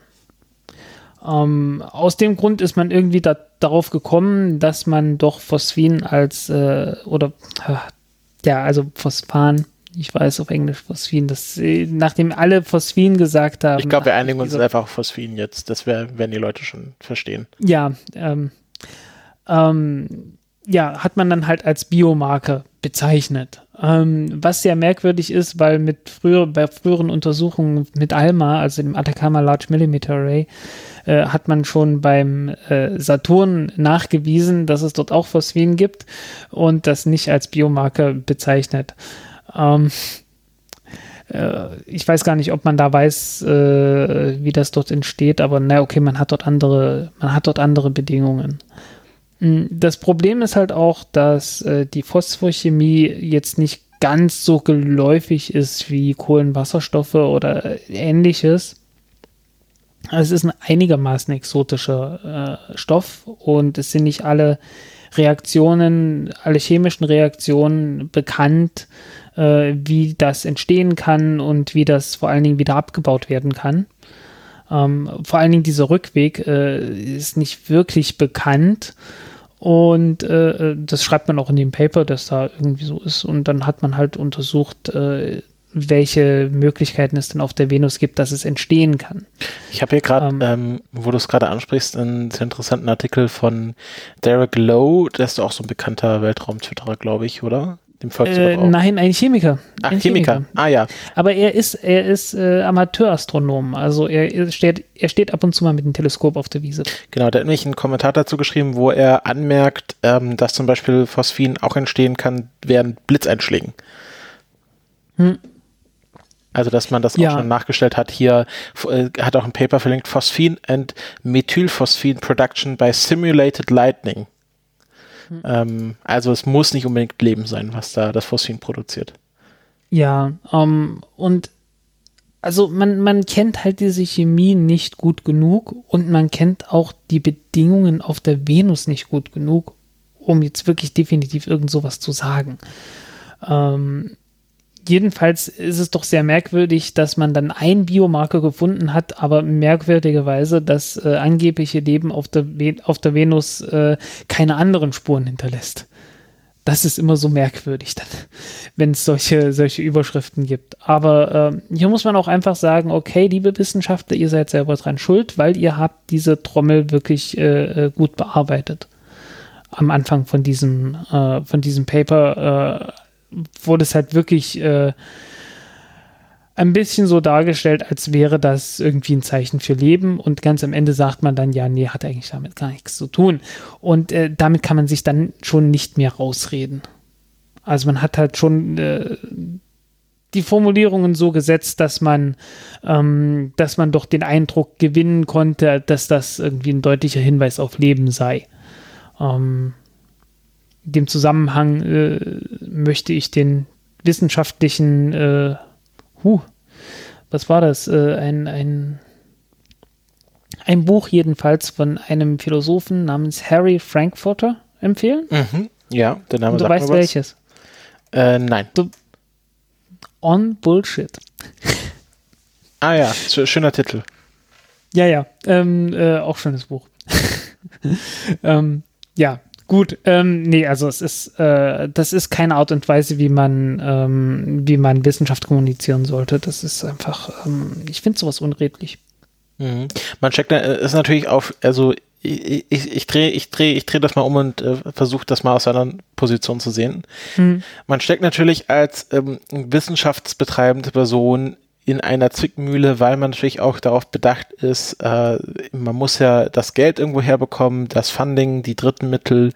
Und ähm, man muss das natürlich die Forschung, die man betreibt, gerade in so einem Wissenschaftskommunikationskontext, nicht in dem Kontext von, ich schreibe hier ein Paper für andere Wissenschaftler, sondern wir machen einen Press Release, ähm, so darstellen, dass das auch irgendwie Aufmerksamkeit generiert. Und wir leben ja eh schon in einer Aufmerksamkeits, ähm, also in einer Aufmerksamkeitsökonomie.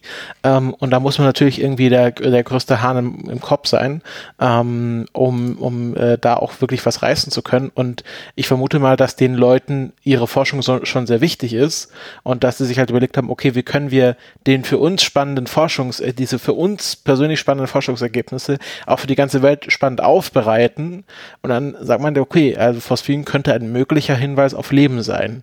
Ähm, und ich vermute mal, dass sie sich auch gedacht haben, okay, wir formulieren das so und durch irgendwelche Wege wurde daraus dann, äh, es wurde Leben auf der Venus entdeckt. Was natürlich immer der, die Gefahr ist, die man dadurch hat, wenn man halt von Möglichkeiten spricht. Das haben wir oft genug beim Mars gesehen. Ähm, aber ich, ich finde das jetzt also du unterstellst ja den, direkt den Wissenschaftlern hier einen, einen, einen unmoralischen, ähm, den unmoralischen Vor, Vorgang, dass sie absichtlich ihre Forschungsergebnisse größer gemacht haben, als sie eigentlich sind. Ähm, dass man auf jeden Fall, dass man auf jeden Fall Formulierungen ähm, gewählt hat, die, wo einfach klar ist, dass die so interpretiert werden werden. Also das ist dann kein, das ist dann kein Zufall mehr. Das ist dann auch nicht mehr so, dass, dass man jetzt äh, prinzipiell sagen muss, jemand, der das gelesen hat, ähm, ähm, und dann anschließend sagt, okay, das hat was mit Leben auf der Venus zu tun, ähm, hat da irgendwie seine Pflichten verletzt oder so, sondern es steht einfach äh, relativ, relativ deutlich immer wieder drin. Und ähm, das, das ist nicht in Ordnung. Ähm, es ist genauso wenig in Ordnung, wenn ein Wissenschaftler sagt, ja, Natrium-Ionen-Batterien sind ja so, so toll billig und wir leisten jetzt unseren Anteil dafür und wir machen das mit äh, Molybden, Disulfid und Graphen, äh, was dann halt äh, relativ teure Bestandteile sind und dann sind die billigen Batterien die längste Zeit billig gewesen. Ähm, also es gibt schon äh, es gibt schon Tendenzen in der Wissenschaft, die sehr bedenklich sind und äh, äh, das gehört, das ist eine davon, weil ähm, gerade diese großen Stories ähm, sind ja das, was dann auch das Bild von der Wissenschaft prägt und dazu führen kann, dass man, dass Menschen das äh, Bild gewinnen, dass äh, Wissenschaft äh, äh, doch sehr viel Blödsinn verspricht und dass man dann auch sagt, ja okay, äh, wenn, wenn, wenn ihr immer noch so, wenn ihr immer noch hier von Leben auf Mars, Leben auf der Venus oder sowas sprecht, ähm, dann, dann kriegt ihr kein Geld, weil da ist ja nichts äh, und da kommt auch nie was raus. No? Ne? Also, du weißt, was ich meine. Also, dass dann also man, man gewinnt doch sehr bald ein schlechtes Bild von der Wissenschaft, wenn immer wieder falsche Versprechungen gemacht werden, falsche Darstellungen gebracht werden. Ja, aber ist das nicht einfach ein äh, falsches Verständnis von Wissenschaft, was in der Öffentlichkeit existiert? Weil, also ich weiß, dass ich jetzt äh, nicht äh, der durchschnittliche Mensch bin, ähm, äh, äh, von dem du jetzt hier redest, weil wir ja mhm. eh schon immer viel darüber reden. Ähm, aber als ich die Nachricht gehört habe, okay, ähm, Leben auf der Venus, habe ich gedacht, okay, sie werden wahrscheinlich irgendwie, wie es dann auch war, irgendwie einen Biomarker gefunden haben, ähm, der darauf schließen lassen könnte, dass es Leben auf der Venus gibt. Und äh, das wäre natürlich schön, wenn man jetzt da eine Mission, äh, zum Beispiel eine Sample Return Mission oder ein Spektrometer hinschickt, die sich das mal genauer anschauen kann ähm, also dass man das weiter untersucht. Aber ich hatte das jetzt nicht aufgefasst, als hätten diese Forscher behauptet, sie hätten einen definitiven Beweis für Leben erbracht, ähm, weil so Wissenschaft einfach nicht funktioniert. Äh, also ich hatte mir da auch überlegt, es wird wahrscheinlich nie den einen Moment geben, wo jemand sagt, haha, ähm, ich habe jetzt herausgefunden, es gibt Leben irgendwo und das hat äh, vorher noch niemand anderes vermutet und äh, jetzt quasi gibt es das eine Paper, was das alles belegt, sondern Wissenschaft funktioniert da so, jemand stellt die Hypothese auf, das wird überprüft und dann wird es nochmal überprüft, dann wird es widerlegt und nochmal überprüft. Ähm, und wir werden uns wahrscheinlich irgendwann äh, an diese Frage weiter annähern können, bis wir halt mit sehr großer Sicherheit sagen können, ja, es gibt Leben. Und wie dieses Leben dann aussieht, das ist dann nochmal eine andere Frage. Oder wir können mit sehr großer Sicherheit sagen, ja, es gibt, äh, es gibt diese Phosphinspuren, aber die haben nichts mit Leben zu tun. Und dieser Prozess dahin wird sich jetzt wahrscheinlich über die nächsten Jahrzehnte erstrecken. Ähm, und ist es nicht vielleicht ja. einfach das Problem, dass zu viele Leute falsch verstehen, wie Wissenschaft funktioniert und daher diese Nachrichten einfach nicht interpretieren können? Ähm, naja, die, die Wissenschaftler haben erstens mal äh, auch die Verantwortung, das so zu kommunizieren, dass das auch so rüberkommt. Und das haben sie ja nicht gemacht. Okay. Und ich habe hier ein, ich habe hier außerdem noch das Problem mit Occam's Razor dass man einfach sagt, äh, dass man sich halt, dass man halt auch sagen muss, okay, welche Hypothese ist jetzt irgendwie ähm, plausibler? Ähm, kommt Phosphin von einem äh, von einem unbekannten chemischen Prozess, den man einfach noch nicht kennt, äh, in einer in einer Atmosphäre, deren Zusammensetzung man en Detail nicht kennt, also zumindest nicht so gut, dass man jetzt sagen könnte, dass ein Stoff, der äh, mit ein paar Teilchen pro Milliarden vorkommt, äh, eventuell irgendwie entstanden sein könnte. Ähm, vielleicht gibt es auch irgendwo noch einen Katalysator, einen, Kataly einen, katalytischen Effekt, den man noch nicht kennt oder sonst irgendwas. Noch dazu ähm, schreiben die Forscher ja selbst, dass die äh, dass der Chemismus von äh, um Phosphan, um die, um die ganze Phosphorchemie herum nicht völlig bekannt ist. No? Ähm, also, dass man einfach sagt, okay, gut, äh, es besteht die Möglichkeit, äh, dass man einfach irgendwie auch falsch gemessen hat. Das ist nicht völlig auszuschließen, aber man hat das, glaube ich, ganz gut gemacht. Ähm, man weiß nicht, woher es kommen kann. Man kennt die ganze Chemie nicht. Ähm, man kennt die Bedingungen auf der Venus nicht komplett ähm, da ist es doch sehr viel wahrscheinlicher, dass sowas einfach mal irgendwie entstanden ist äh, mit einem chemischen Prozess, den man nicht kennt. Und äh, wenn man dann bei der Untersuchung und der Analyse von dem ähm, relativ genaue Anhaltspunkte hat, okay, das und das und das geht nicht und das sehr konkret sagen kann. Und dann irgendwann dazu kommt, okay, wir können wir, wir sind wirklich mit unserem Latein endgültig am Ende und wir haben alles versucht und äh, es bleibt nur noch irgendwie so eine enzymatische Entstehung davon übrig oder so. Dass man dann sagt, okay, gut, hier könnte auch irgendwie Leben sein, aber das Leben müsste ja dann auch noch andere Spuren hinterlassen. Und die anderen Spuren, die gibt es ja nicht. Und äh, ich denke, es ist die einfache Hypothese, einfach zu sagen, hey, äh, das ist wahrscheinlich irgendwie durch Chemie entstanden und äh, nicht, deutet nicht darauf hin, dass da auf der Venus irgendwo ein sehr verstecktes Leben ist, das, an, das äh, Phosphin hinterlässt, aber ansonsten keinerlei andere Spuren, die wir als Leben äh, identifizieren würden. Du verstehst, was ich meine.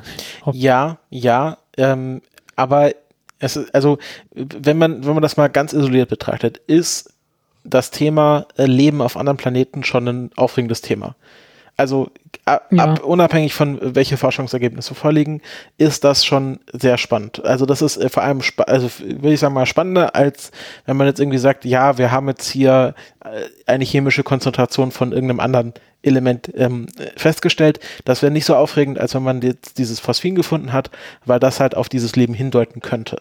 Und äh, wäre es nicht besser, wenn man sagt, wenn man das einfach so sagen könnte, sagen, hey, wir haben hier Phosphin entdeckt, das wäre, das ist ein möglicher Biomarker, das könnte bedeuten, dass es Leben auf der Venus gibt und ähm, wir, ähm, wir brauchen jetzt Geld, um das zu überprüfen. Und dann sagt man, ja gut, wir überprüfen das, wir sind alle aufgeregt und dann äh, stellt man zum Beispiel halt fest, naja, es war halt, halt jetzt nicht Leben, sondern zum Beispiel Blitzeinschläge auf der Venus ähm, und dann, äh, dass dann, dass dann aber nicht alle enttäuscht sind und gesagt haben, ah, die Wissenschaftler haben uns verarscht, sondern sagen, ja, wir haben das, wir hatten die Hypothese, wir haben es überprüft, sie war falsch, ähm, next, next one. Ähm, also das, also da, mir, also mir wäre es lieber, dass man halt dieses Verständnis hat, ja, das ist alles aufregend und das könnte sein, dass wir Leben, Leben auf der Venus entdecken, aber seid nicht enttäuscht, wenn wir halt diese Hypothese, also wenn wir diese Hypothese falsifizieren, weil das ist halt Wissenschaft und das ist dann trotzdem, hat dieses Experiment und das Geld, was wir dafür ausgegeben haben, trotzdem seinen Sinn gehabt, anstatt es halt äh, gar nicht zu überprüfen. Und das wäre mir lieber, dass man halt so mit solchen Erkenntnissen umgehen würde, weil dann kann man sich halt noch freuen, wenn dann halt solche Meldungen kommen, dass man halt sagen kann, hey, wir, wir vermuten Leben auf der Venus, lasst uns das mal untersuchen, aber behaltet halt immer im Hinterkopf, könnte auch äh, sich ne als negativ herausstellen, bedeutet aber nicht, dass, ähm, dass äh, deshalb äh, unsere Forschung sinnlos war. Mm habe ich, äh, hab ich halt ein Problem mit, weil eine Hypothese aufstellen ist immer relativ leicht gemacht. Äh, während die Untersuchung dieser Hypothesen dann extrem teuer sein kann. Und da muss man schon eine gewisse Vorauswahl betreiben. Und ich äh, habe nicht das Gefühl, dass die Vorauswahl hier mit äh, größerer Vorsicht äh, unternommen werden würde.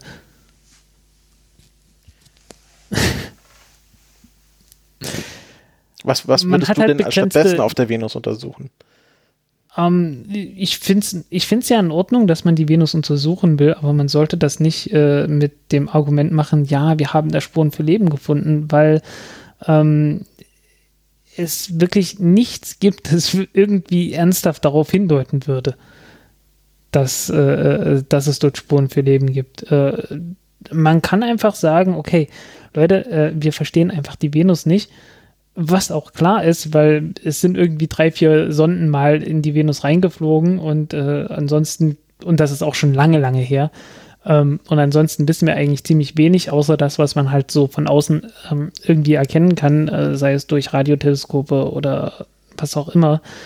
Ähm, das ist ein guter Grund und äh, das ist etwas, wo man garantiert dann auch äh, die Ergebnisse kriegen wird, die man versprochen hat.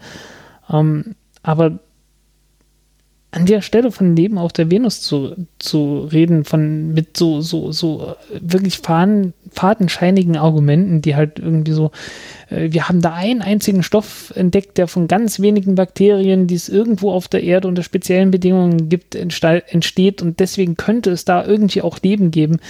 Das ist für mich, das ist so weit an Haaren herbeigezogen, dass das nicht mehr redlich ist. Aber ist es denn so bei, ist so, so weit an den Haaren vorbeigezogen. Also ich, ich habe halt auch immer so die Grundannahme, das sind Leute, die werden sich länger als einen Tag darüber Gedanken gemacht haben, was sie da jetzt äh, eigentlich gefunden haben. Und wenn die halt sagen, ja, Phosphin ist schon eine sehr spannende Entdeckung und ist halt ein sehr, äh, ein sehr spannender Biomarker auch zum Beispiel. Also es ist ja klar, ähm, Phosphin kann durch Organismen entstehen, muss es aber nicht. Ähm, aber ich habe halt immer so die Grundannahme, ja gut, wenn die das in ein wissenschaftlich peer-reviewtes Paper reinschreiben, dann ist das jedenfalls ein so starker Biomarker, dass es sich über alle anderen äh, Sachen schon weghebt. Mm, ja, durch die, ich halt durch die, die Publikation, dass die Leute wissen, was ja, sie tun. Ja, aber ähm, durch die äh, äh, durch das Publish or Perish äh, Prinzip äh, gibt es halt äh, das Problem, dass Leute anfangen, einfach Dinge zu veröffentlichen, weil sie ja dringend eine Veröffentlichung brauchen. Das ist halt ein Problem. Also die, die, es ist halt sehr vieles verzerrt worden. Äh, weshalb ja auch Leute irgendwie plötzlich irgendwelche Rekorde halt für äh, ich mein Hobby ist ja seit drei Monaten, dass ich irgendwie äh, Natrium-Ionen-Akkus irgendwie alles verfolge, was da veröffentlicht wird. ähm, und da gibt's halt Leute, die wirklich im Prinzip, denen es scheißegal ist, ob das Zeug erfolgreich ist oder nicht, die einfach bloß gucken, dass sie mal wieder einen Rekord machen können, weil wenn sie einen Rekord haben, können sie es veröffentlichen. Mhm. Und, und du merkst denen das komplett an. Also du, du, du siehst das einfach bloß, okay, ihr habt irgendwie alles drauf geschossen, dass äh, egal, also koste was wolle, äh, einfach alles drauf geschossen, was ihr hattet, äh, um irgendwie einen Rekord zu kriegen und mehr habt ihr nicht gemacht. Ähm, während es äh, andere gibt, die sehr viel pragmatischer sind und die gesagt haben, okay, wir müssen uns schon mal überlegen, äh, das Zeug muss auch billig und herstellbar sein. Mhm. Und sowas gibt es einfach. Das ist. Äh, hm. ja. Es ist halt so, ich als jemand, der äh, kein naturwissenschaftliches Fach studiert habe, wenn ich sowas, so eine mhm. Meldung sehe, äh, dann kann ich ja nur darauf vertrauen, dass die diese Meldung, wenn die halt aus einer Quelle ja. kommt, der ich vertraue, also einem peer-reviewten Paper zum Beispiel, ähm, kann ich ja nur vertrauen, dass sie erstmal stimmt. Sonst, äh, das ist ja im Grunde die ja. Grundlage von allem, was genau. man wissen kann. Und äh, dann äh, gibt's halt äh, Leute wie du, die sagen, naja, das ist halt äh, alles nicht so richtig und die haben in ihrem Paper halt das ziemlich aufgebläht und äh, äh, haben natürlich auch gewisse ähm, Sachzwänge, weswegen sie das machen müssen. Aber dann stelle ich mir halt die Frage, inwiefern kann ich denn überhaupt noch wissenschaftlichen Ergebnissen vertrauen? Ähm, na, ich mache so, ich lese halt irgendwie sehr, sehr viel davon und irgendwann merkt man's. Ja, aber es gibt ja Leute, die haben nicht die Zeit, sich ja, auch nicht die, nicht die Fähigkeit, sich solche Sachen genau. durchzulesen. Und da ist genau. wäre vielleicht immer so, um auch vielleicht das auf eine generelle generelle Ebene zu ziehen, wie kann man ähm, die Situation verbessern, dass auch Leute, die nicht die Zeit und Ressourcen haben, sehr viele wissenschaftliche Paper oder auch andere Texte zu einem Thema zu lesen, um sich eine umfassende Meinung zu bilden. Wie kann man diesen Leuten solche Sachen äh, klar machen? Ähm, ja, im Prinzip gar nicht. Deswegen finde ich das ja so unredlich. Weil es braucht halt diese, äh, es braucht irgendwo die Erfahrung im Umgang mit solchen Papern und mit den Veröffentlichungen. Mhm um, um das beurteilen zu können. Und äh, deswegen finde ich das so, deswegen äh, äh, regt mich das so sehr auf. Weißt du? Weil ähm, äh, mhm. Leute nutzen das halt aus, dieses, äh, äh, die Tatsache, dass die Leute einfach auch nicht, ich werfe das niemandem vor, dass jemand nicht die Zeit hat, wahnsinnig viele Stunden da reinzustecken, um, um hunderte Paper zu lesen. Also ich weiß nicht, wie viele hundert Paper ich jetzt letzten, in den letzten drei Monaten gelesen habe. Also, ne, das, äh, das kann man niemandem vorwerfen, aber äh, es ist dann halt auch in der Verantwortung der Leute, die das schreiben und die das veröffentlichen, äh, dass sie da eine ordentliche Einschätzung ähm, liefern. Und äh, es regt mich halt wahnwitzig auf, wenn, wenn Leute dann äh, entgegen allem, was so einem so der der normale Verstand sagt, äh, einfach äh, trotzdem behaupten, ja, hier äh, unser tolles Ding mit Graphen und Nanoröhren und sonst irgendwas ist ganz bestimmt der große Durchbruch, der uns zu billigen Akkus verhelfen wird, wo völlig klar ist von Anfang an, Leute, das ist extrem teures Zeug, was ihr da benutzt habt, das wird jetzt erstmal so schnell nicht was, das wird so schnell jetzt kein großer Durchbruch sein. Mhm. Ne? Und das gibt es halt immer wieder. Und äh, man, man merkt halt, äh, man merkt halt, dass es das in allen Feldern irgendwo gibt, dass es einen gewissen, einen gewissen Anteil von, von Rauschen gibt, von Papern, die äh, im Wesentlichen nur dafür da sind, dass man, dass man halt äh, die Aufmerksamkeit haben möchte, dass man äh, eine dringende Publikation brauchte oder halt äh, sich darauf spezialisiert hat, dass man Publikationen macht, die halt ähm, genau das bedienen. Mhm, mh. Das ist, ähm, das ist ein, das, ich finde das sehr unschön an manchen Stellen. Und um das nochmal klar zu machen, wir reden jetzt hier, also jetzt in Bezug auf die Venus, wirklich um das originale Paper. Also es geht jetzt nicht darum, dass in der Presseerklärung ja. oder in äh, dann weiterführenden Berichten das falsch dargestellt genau, ja. wurde, sondern es wurde schon falsch im tatsächlichen Paper dargestellt nach deiner Einschätzung? Naja, es, es wurde halt, es wurde halt so an die Gren an der Grenze, so nah an die Grenze der Falschheit dargestellt, dass man halt äh, so, so rüberrutscht, weißt du? Genau, aber es geht jetzt hier um das halt, Paper und nicht um irgendwas genau, drumherum. Ja. Okay. Genau. Mhm. Ja, also äh, ist natürlich ich finde es trotzdem ein spannendes Thema. Ähm, ich, kann, ich kann natürlich damit auch leben, wenn sie jetzt das nicht finden. Ich finde es einfach mal spannend, wenn man wieder mehr äh, Missionen zur Venus schickt. Äh, und ich hätte ja mal das Paper verlinken sollen, hey. ähm, und nicht, äh, genau, kann sich ja jeder selber durchlesen, wenn man äh, die Zeit und Lust dazu hat. Ähm, und äh, nicht sich immer nur alles auf den Mond und äh, den Mars fokussiert, sondern die Venus mhm. auch ein bisschen Aufmerksamkeit bekommt. Äh, es trifft sich ja jetzt ganz gut, dass demnächst BP Colombo an der Venus auf dem Weg zum Merkur vorbeifliegt. Ich weiß nicht, ob sie da jetzt wahnsinnig viel Forschung in die Richtung damit betreiben können, aber äh, es kommt auf jeden Fall demnächst eine, ein Raumschiff äh, an der Venus vorbei. Mhm. Ja, apropos Venus, äh, was mir gerade einfiel, äh, Hayabusa 2 konnte an der Venus nicht dran vorbeifliegen, weil ein kleines bisschen zu nah an die Sonne rangekommen wäre. Ah, ja. Also das war, das war geplant. Also man, man hatte verschiedene Möglichkeiten untersucht, wie man Hayabusa 2 zu einem anderen Asteroiden kriegen kann. Und ein Vorbeiflug an der Venus war mit drin, aber das Hitzebudget war, also das Wärmebudget war dann so schlecht, dass die Sonde und dann nicht mehr die Triebwerke in, in der Venusnähe hätte zünden können, also benutzen können, weil es sind Ionentriebwerke und die haben halt eine gewisse Verlustwärme. Und äh, ja, dann, dann kann man halt, äh, wenn schon zu viel Wärme von der, von der, Venu, äh, von der Sonne kommt, dann äh, kann man die Wärme von den Triebwerken dann nicht auch noch gebrauchen. Und mhm. äh, dann hat man gesagt, okay, gut, das, das wird nichts. Ähm, dann halt zweimal an der Erde vorbei. Gut. Jo. Kommen wir äh, zu unserem nächsten Thema. Oder ja, mit der Venus sind wir jetzt eigentlich fertig, oder? Ja. Genau. Kommen wir zu einem anderen, äh, doch sehr streitbaren, äh, auch sehr streitbaren Thema. Ähm, äh, Verdammt, ich will das doch gar nicht. naja, also in gewissen Grenzen wollen wir das ja noch beibehalten. Ähm, ja. Genau, es geht um äh, das Thema, inwiefern Satellitenkonstellationen äh, astronomische Beobachtung, Beobachtung von der Erde aus behindern. Da wird ja äh, Starlink äh, sehr viel vorgeworfen, ähm, aber es sind äh, tatsächlich auch, oder SpaceX ist die einzige Firma, die aktiv mit Astronomen zusammenarbeitet, um das Problem auf jeden Fall abzuschwächen oder vielleicht auch ganz aus der Welt zu schaffen. Ähm, hm. äh, ein viel größeres Problem wird OneWeb darstellen äh, und äh, so ich die, deine Meinung da verstanden habe, wird über das Problem, was OneWeb irgendwann mal äh, astronomisch gesehen darstellen wird, noch zu wenig gesprochen. Ja, zumindest nach den Plänen, die sie äh, geäußert haben, wobei sich da natürlich das Problem ergibt, glaubt man, dass die Pläne realistisch sind. Ja. Bei OneWeb ist, also OneWeb ist ja de facto immer noch bankrott. Ähm, also die, die, sind, die haben ja immer noch weniger Geld, als sie äh, an Außenständen haben. Das muss ja noch irgendwie eingesammelt werden, damit sie da rauskommen. Mhm. Ähm, und äh, äh, dann können die so lange Pläne machen, wie sie wollen. Äh, die 48.000 Satelliten, die sie starten wollen, äh, kriegen sie so schnell nicht da hoch. Ähm, insofern äh, kann, man, kann ich das schon verstehen, dass dann äh, nicht unbedingt äh, so heiß drüber diskutiert wird, äh, in Anbetracht dessen, dass man sagt, naja, erstmal abwarten, ob das überhaupt echt ist.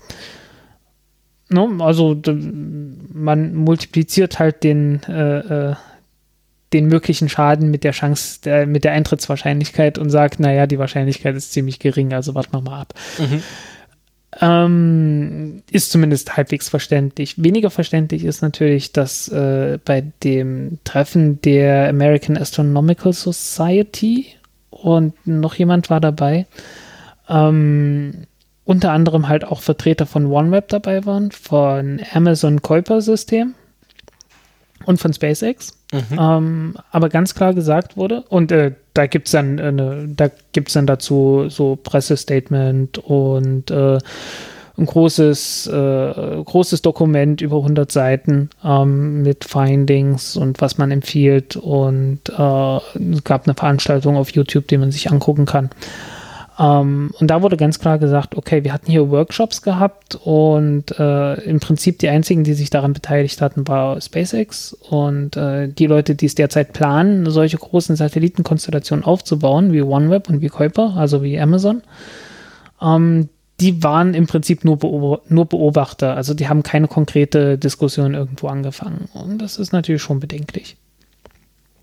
Ähm, das Problem mit OneWeb ist, dass die 48.000 Satelliten äh, in 1200 Kilometern Höhe fliegen sollen. Das ist also sehr hoch über der Erde. Und Das heißt, dass die Satelliten noch sehr lange in der Nacht von der Sonne beschienen werden. Das heißt, dass in den Sommernächten, äh, die bei uns ja nun äh, mehr oder weniger definitiv langsam vorbei sind, äh, diese Satelliten die ganze Zeit am Himmel wären und auch von der Sonne angestrahlt werden, werden würden. Das heißt nicht, dass man die sehen würde. Ähm, die sind kleiner, die sind weiter weg, deswegen erscheinen sie auch nicht ganz so hell am Himmel. Aber sie haben das Problem, ähm, dass sie vielleicht nicht ganz so hell sind, aber auch langsamer unterwegs sind, weil sie sind halt doppelt so weit weg und äh, wenn sie doppelt so weit weg sind, dann bewegen sie sich bei der gleichen Geschwindigkeit scheinbar nur halb so schnell am Himmel. Ne? Also die, die fliegen halt, äh, was weiß ich, 7,5 Kilometer pro Sekunde und das sieht halt halb so schnell aus, wenn sie doppelt so weit weg sind. Und wenn du jetzt ein, ein Bild vom Himmel machst, äh, dann sieht so ein Satellit, wenn er sich halb so schnell bewegt, äh, doppelt so hell aus. Weil der hinterlässt ja eine Spur. Mhm, ja. Und die Spur besteht daraus, dass, er, dass halt jeder Pixel so Stück für Stück äh, halt ein bisschen Licht bekommt und dann zieht der Satellit irgendwann weiter und dann hat der Satellit alles Licht bekommen, das er jemals bekommen wird von diesem Satelliten. Ne? Und entsprechend, ähm, äh, entsprechend sind langsamere Satelliten dann äh, trotzdem noch genauso hell, obwohl sie fürs bloße Auge ähm, dunkler erscheinen. Ja, weil unser Auge, das äh, macht ja keine Langzeitbelichtung und belichtet dann ein Stück ab vom Himmel die ganze Zeit, sondern ähm, mehr oder weniger nur sehr kurz und instantan. Deswegen kriegen wir das so nicht mit. Naja, es gibt noch ein zweites Problem, wenn man ein großes Teleskop hat, so mit richtig großen Spiegel, äh, dann sind diese Satelliten unscharf. Also da, da muss man, also ein paar hundert Kilometer sind da nicht genug, dass man sagt, naja, die sind ja ungefähr unendlich weit weg, wie man das mit einer normalen Kamera macht. Ne? Also du kannst ja den, den Schärfepunkt einstellen und äh, je nachdem, was für ein Objektiv du hast, äh, so ein klassisches Porträt macht man ja dadurch, dass man sagt, na okay, hier setze ich mal hin und ich äh, stelle deine Nase scharf und oder was weiß ich, deine Augen scharf und dann ist die Nase schon ein bisschen unscharf, dann werden die äh, Haare im Hintergrund schon ein bisschen unschärfer und der richtige Hintergrund, der ist dann halt schon richtig weich. Das ist dieser berühmte Bokeh-Effekt, der jetzt von allen äh, Smartphones nachgemacht wird, äh, künstlich nachgemacht wird. Ähm, äh, und den hat man halt mit einem Teleskop, wenn man Satelliten beobachtet und das Teleskop ist groß, so vier oder acht Meter groß, hat man den halt auch noch in Entfernungen von äh, 500 Kilometern, wo Starlink fliegt und auch noch von über 1000 Kilometern, wo OneWeb fliegt. Aber der Effekt ist natürlich bei äh, 500 Kilometern viel größer. Soll heißen, wenn man auf die Sterne scharf, scharf stellt, ähm, dann ist so ein Satellit äh, in 600 oder 500 Kilometer Entfernung sehr viel unschärfer, als wenn er in etwas mehr als 1000 Kilometern Entfernung ist. Und wenn er unschärfer ist, heißt das, dass das Licht von dem Satelliten auf einer größeren Fläche verteilt wird.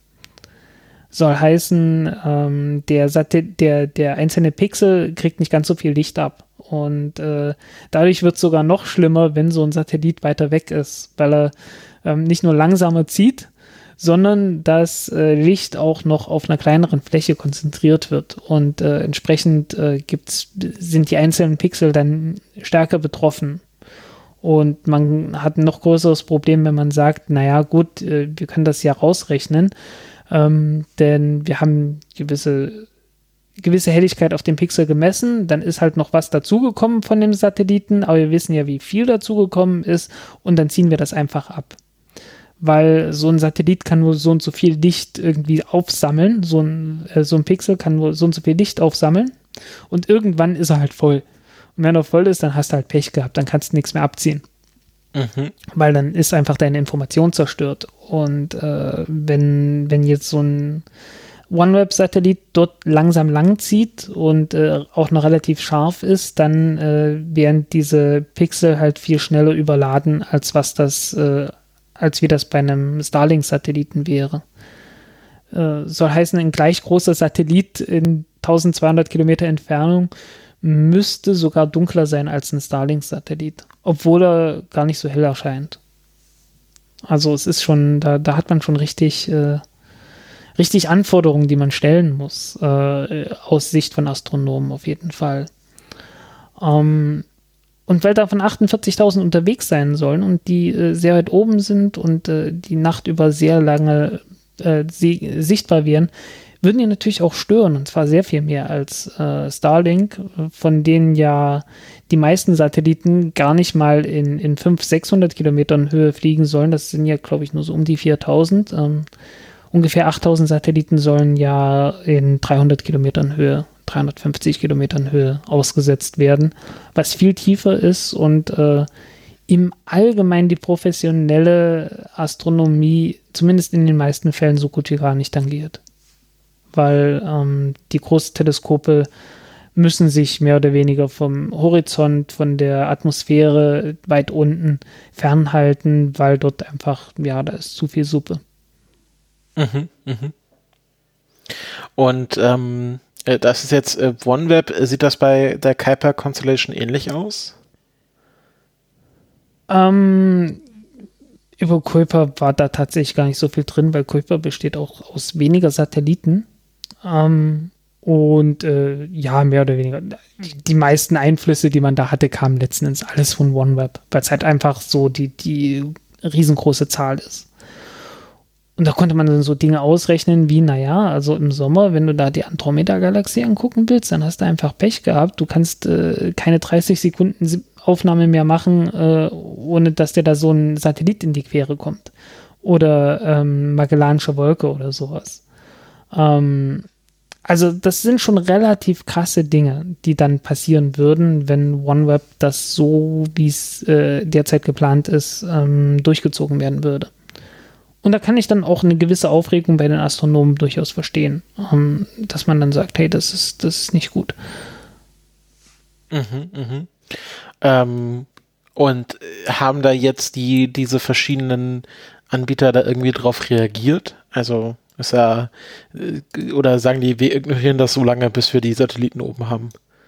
Ehrlich gesagt, von OneWeb habe ich nicht viel gehört. Na naja, gut, von OneWeb, die, die sind halt auch in einem ganz anderen also von, von Amazon hört, von Kuiper irgendwie hört man ja sowieso keine Details. Äh, von OneWeb hört man im Wesentlichen äh, jetzt die Probleme, die sie haben. Äh, da hätte man auch mal drüber reden können, dass die äh, OneWeb sollte ja ähm, das Navigationssystem für Großbritannien mit übernehmen. Ne? Ähm, und da hat man jetzt festgestellt, na gut, das machen wir doch nicht. Ah, okay, das ist ähm, schon wieder alte News. Ne, das, das hattest du doch vertweetet, mit, vertwittert. Oder, ich das? Also hat man ja, ich denke schon. Okay. Dann hatte ich das um, ähm. vertwittert, ohne es zu parsen. ich glaube, also jedenfalls gibt es da Probleme, dass das so nicht äh, ähm, ähm, ähm direkt, direkt machbar ist. Mhm. Ähm, wobei man ja auch bei OneWeb gesagt hat, ja, wir können doch irgendwie ein paar tausend oder ein paar hundert Satelliten in einen mittleren Erdorbit bringen und ich glaube, da wären das, äh, da wäre das schon besser gewesen. Ähm, da wäre das schon eher möglich gewesen, weil man einfach äh, einen größeren Teil der Erde abdecken kann, wenn man aus einem höheren Orbit ist. Also es wäre dann schon so ähnlich gewesen wie der Orbit von den, äh, von den GPS-Satelliten. Mhm. Hm, muss man schauen. Ähm, jedenfalls, äh, ja, ich kann das verstehen. Ähm, allerdings äh, hatte ich jetzt ähm, bei dieser Pressekonferenz. Also, wen, wen kannst du verstehen? Die Astronomen. Äh, ja, das ist ja dann doch äh, für dich auch ernsthafte, eine, eine Wendung. Ernsthafte Sorgen denn da sind, ja. Das klang, ähm, klang vor ein paar Folgen noch anders. Ja, was ich nicht verstehen kann, weil, ähm, also wie gesagt, das ist halt ein spezieller Fall und das ist auch, äh, das ist auch, ich weiß gar nicht, wann, wann sind diese 48.000 Satelliten dazugekommen? Ähm, das kam, glaube ich, später erst. Mhm. Ähm, und äh, wir reden halt auch von, von einem völlig anderen Zustand als bei SpaceX, äh, wo SpaceX ja gesagt hat, okay, gut, wir, wir dunkeln die Satelliten ab, äh, wir senken die ab, wir äh, richten die so aus, dass, äh, dass es keine, keine möglichst wenig Reflexionen zumindest gibt und wir beachten auch, wo die Einzel wo die ganz großen Observatorien sind, dass wir denen dann auch ausweichen können, wenn die weil es gibt ja nicht so viele ganz große wissenschaftliche Observatorien und äh, Untersuchungen, dass man dort zumindest die Reflexionen raushält. Ähm, während das bei OneWeb halt jetzt praktisch nicht mehr, nicht mehr gegeben ist. Es ist schon, es ist schon relativ krass und äh, dadurch, dass SpaceX halt die, ähm, die Umlaufbahn auch abgesenkt hat, ist der Einfluss einfach sehr, sehr viel kleiner. Also wir reden jetzt wirklich so über Faktoren, ich weiß nicht, 10 bis 100 Mal so viel Einfluss, den äh, OneWeb hätte im Vergleich zu SpaceX. Mhm, mhm. ähm, und über Helligkeit ist da ja sowieso noch gar nichts bekannt. Ähm, von der endgültigen Helligkeit. Ähm, ja, was ich dort wieder auch nicht mehr schön fand, war allerdings, dass man dann auch wieder äh, so Dinge getan hat, wie zu sagen, ja, ähm, äh, diese Satelliten könnten die Entdeckung von Killer-Asteroiden verhindern. ähm, und zwar also mit dem Wort Killer-Asteroiden auch, wobei ja normalerweise von Astronomen da sehr viel mehr Zurückhaltung äh, äh ja, also, dass die sich meistens sehr viel mehr zurückhalten, als zu sagen, ja, das sind Killer-Asteroiden. Ähm und äh, vor allen Dingen die Leute, die nach diesen Asteroiden suchen, sind die Leute, die sagen, naja, also wir haben im Prinzip überhaupt kein großes Problem damit. also wir haben so eine Chance von äh, im schlimmsten Fall 0,5 Prozent, dass so eine Asteroidenentdeckung äh, betroffen ist. Also man macht dann immer vier Aufnahmen von einem bestimmten Feld, mhm. äh, von einem bestimmten äh, Himmelsfeld und äh, guckt halt, ob sich da irgendein Punkt bewegt. Und im Prinzip reichen drei Aufnahmen, um schon mal zu sagen, okay, gut, äh, da, A, da ist was, dafür reichen schon zwei Aufnahmen und wir haben eine grobe Bahn. Dafür braucht man drei Aufnahmen. Ähm, und man macht halt vier für den Fall der Fälle. Und äh, selbst wenn man sagt, okay, wenn äh, es gibt eine Chance von 0,5 Prozent ungefähr, dass eine dieser vier Aufnahmen äh, von einem potenziell neu entdeckten Satelliten selbst im schlimmsten Fall irgendwie betroffen wäre. Und äh, so perfekt sind die eh nicht. Also gerade die Leute von der Catalina Sky Survey, die nach diesen äh, Asteroiden suchen, sagen halt, ja, okay, also äh, unser Projekt ist nun eins, wo wir echt Glück haben. Wir sind so gut wie nicht betroffen. Weil äh, wir brauchen bloß die Position von so einem Lichtpunkt. Ähm, wir brauchen keine genaue, äh, genaue Helligkeit. Äh, wir, also es ist halt wirklich eine sehr grobe Sache. Ne? Also man braucht da bloß so man braucht bloß diesen Punkt am Himmel und man muss wissen, wo er ist und man muss nicht ganz genau wissen, wie hell er ist oder irgendwie sehr diffizile Messungen daran, daran ausführen. Und deswegen sind die so gut wie nicht davon betroffen. Äh, werden aber irgendwie aus irgendwelchen Gründen immer wieder als Paradebeispiel für mögliche Folgen von, Astro von, von Satelliten hochgehoben. Ich finde das sehr merkwürdig. Ja, das ähm, ist dann, also dann kommen wir wieder zu unserer vorherigen Diskussion zurück. Hm. Genau, ähm, des, deswegen habe ich doch vorhin schon gesagt, verdammt, ich will das doch gar nicht. Wollen wir mal zu einem positiven Thema wechseln? Ähm, ja, ja, machen wir das. Ähm, wohl, man sollte noch sagen, ähm, es gibt natürlich Möglichkeiten, ähm, dass man den Einfluss der Satelliten auch noch abschwächen kann. Und eins davon ist, ähm, die Astronomie verwendet seit Ewigkeiten CCD-Chips, praktisch äh, ja seit die äh, seit es die gibt mehr oder weniger. Und äh, CCD-Chips, also wäre eine normale Kamera, die wir so benutzen würden, die hat CMOS-Chips im Allgemeinen. Ähm, ich habe einmal mit einer echten CCD-Kamera gearbeitet. Das war die Connectix QuickCam Black and White, eine der ersten Webcams, die überhaupt, die es überhaupt gab ähm, noch so an, an Parallel-Druckerport angeschlossen und mit äh, PS2, also mit so einem Dongle daneben für einen PS2-Port, wo man normalerweise die alten Tastaturen und Mäuse angeschlossen hat, um das Ding mit Strom zu versorgen. Eine herrliche Konstruktion, sag ich dir. ähm, äh, da war noch ein echter CCD-Sensor drin. Ähm, und die haben halt äh, diverse, ähm, die sind sehr empfindlich, aber sie haben halt auch diverse unschöne Eigenschaften also dass halt so spaltenweise ausgelesen werden müssen, ähm, dass die Ladung von einem Pixel zum anderen überlaufen kann und äh, alles so Kram. Während so ein CMOS-Chip äh, von normalen Kamera, wenn man den entsprechend baut, da kann man halt wirklich jeden Pixel einzeln ansprechen und einzeln auslesen, äh, einzeln steuern und äh, alles sowas. Und dann kann man halt auch dem Pixel sagen, du, äh, hier kommt gerade was, das irgendwie äh, Licht um sich schmeißt, mach mal dunkel, beziehungsweise ähm, äh, sammle jetzt mal keine weitere Ladung. Und das geht, das ist Stand der Technik mehr oder weniger, aber es ist noch nicht ganz der, also man, man ist jetzt auf dem Stand der Technik, dass man es das machen kann, aber man hat noch nicht die entsprechenden Instrumente.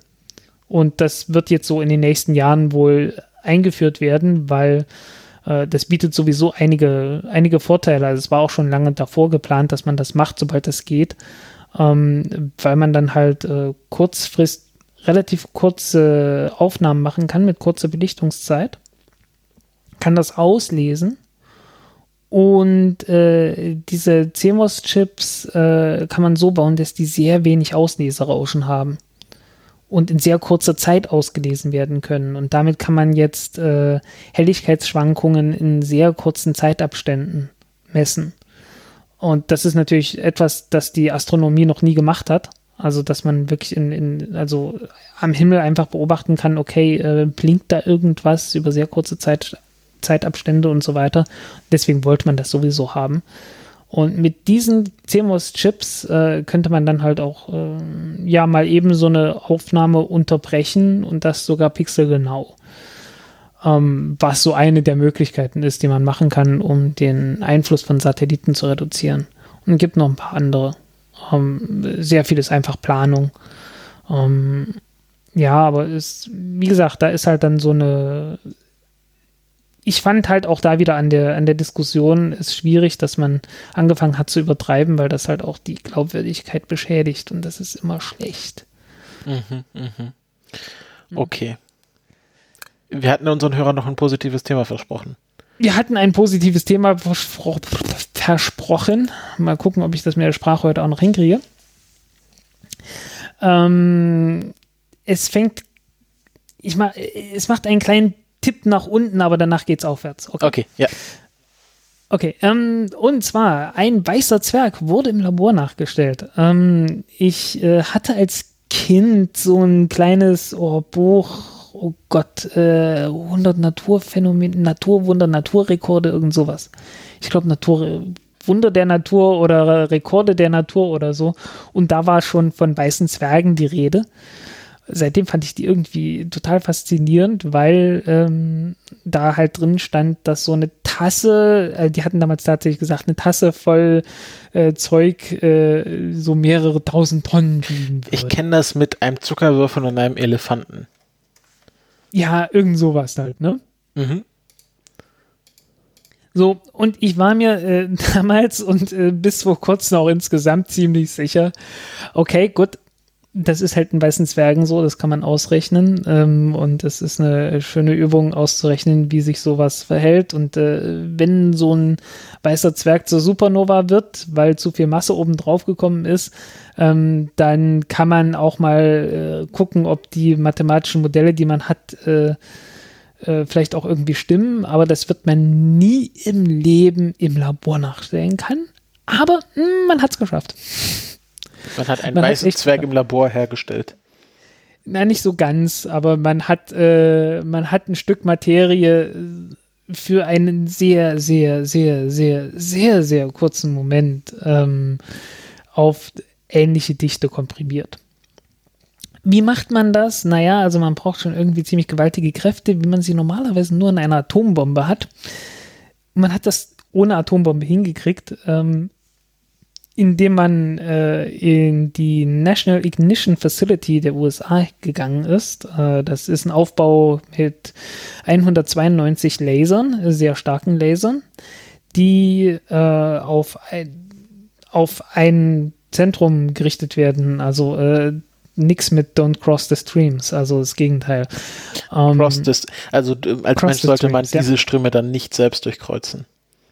Ja, ähm, da ist, äh, da ist ordentlich Energie im Spiel. Das klingt so nach einem Ort, wo, äh, wo mich wundert, dass es da noch kein Tom Scott-Video drüber gibt. Uff. Äh, kommt man da rein? Ich glaube nicht.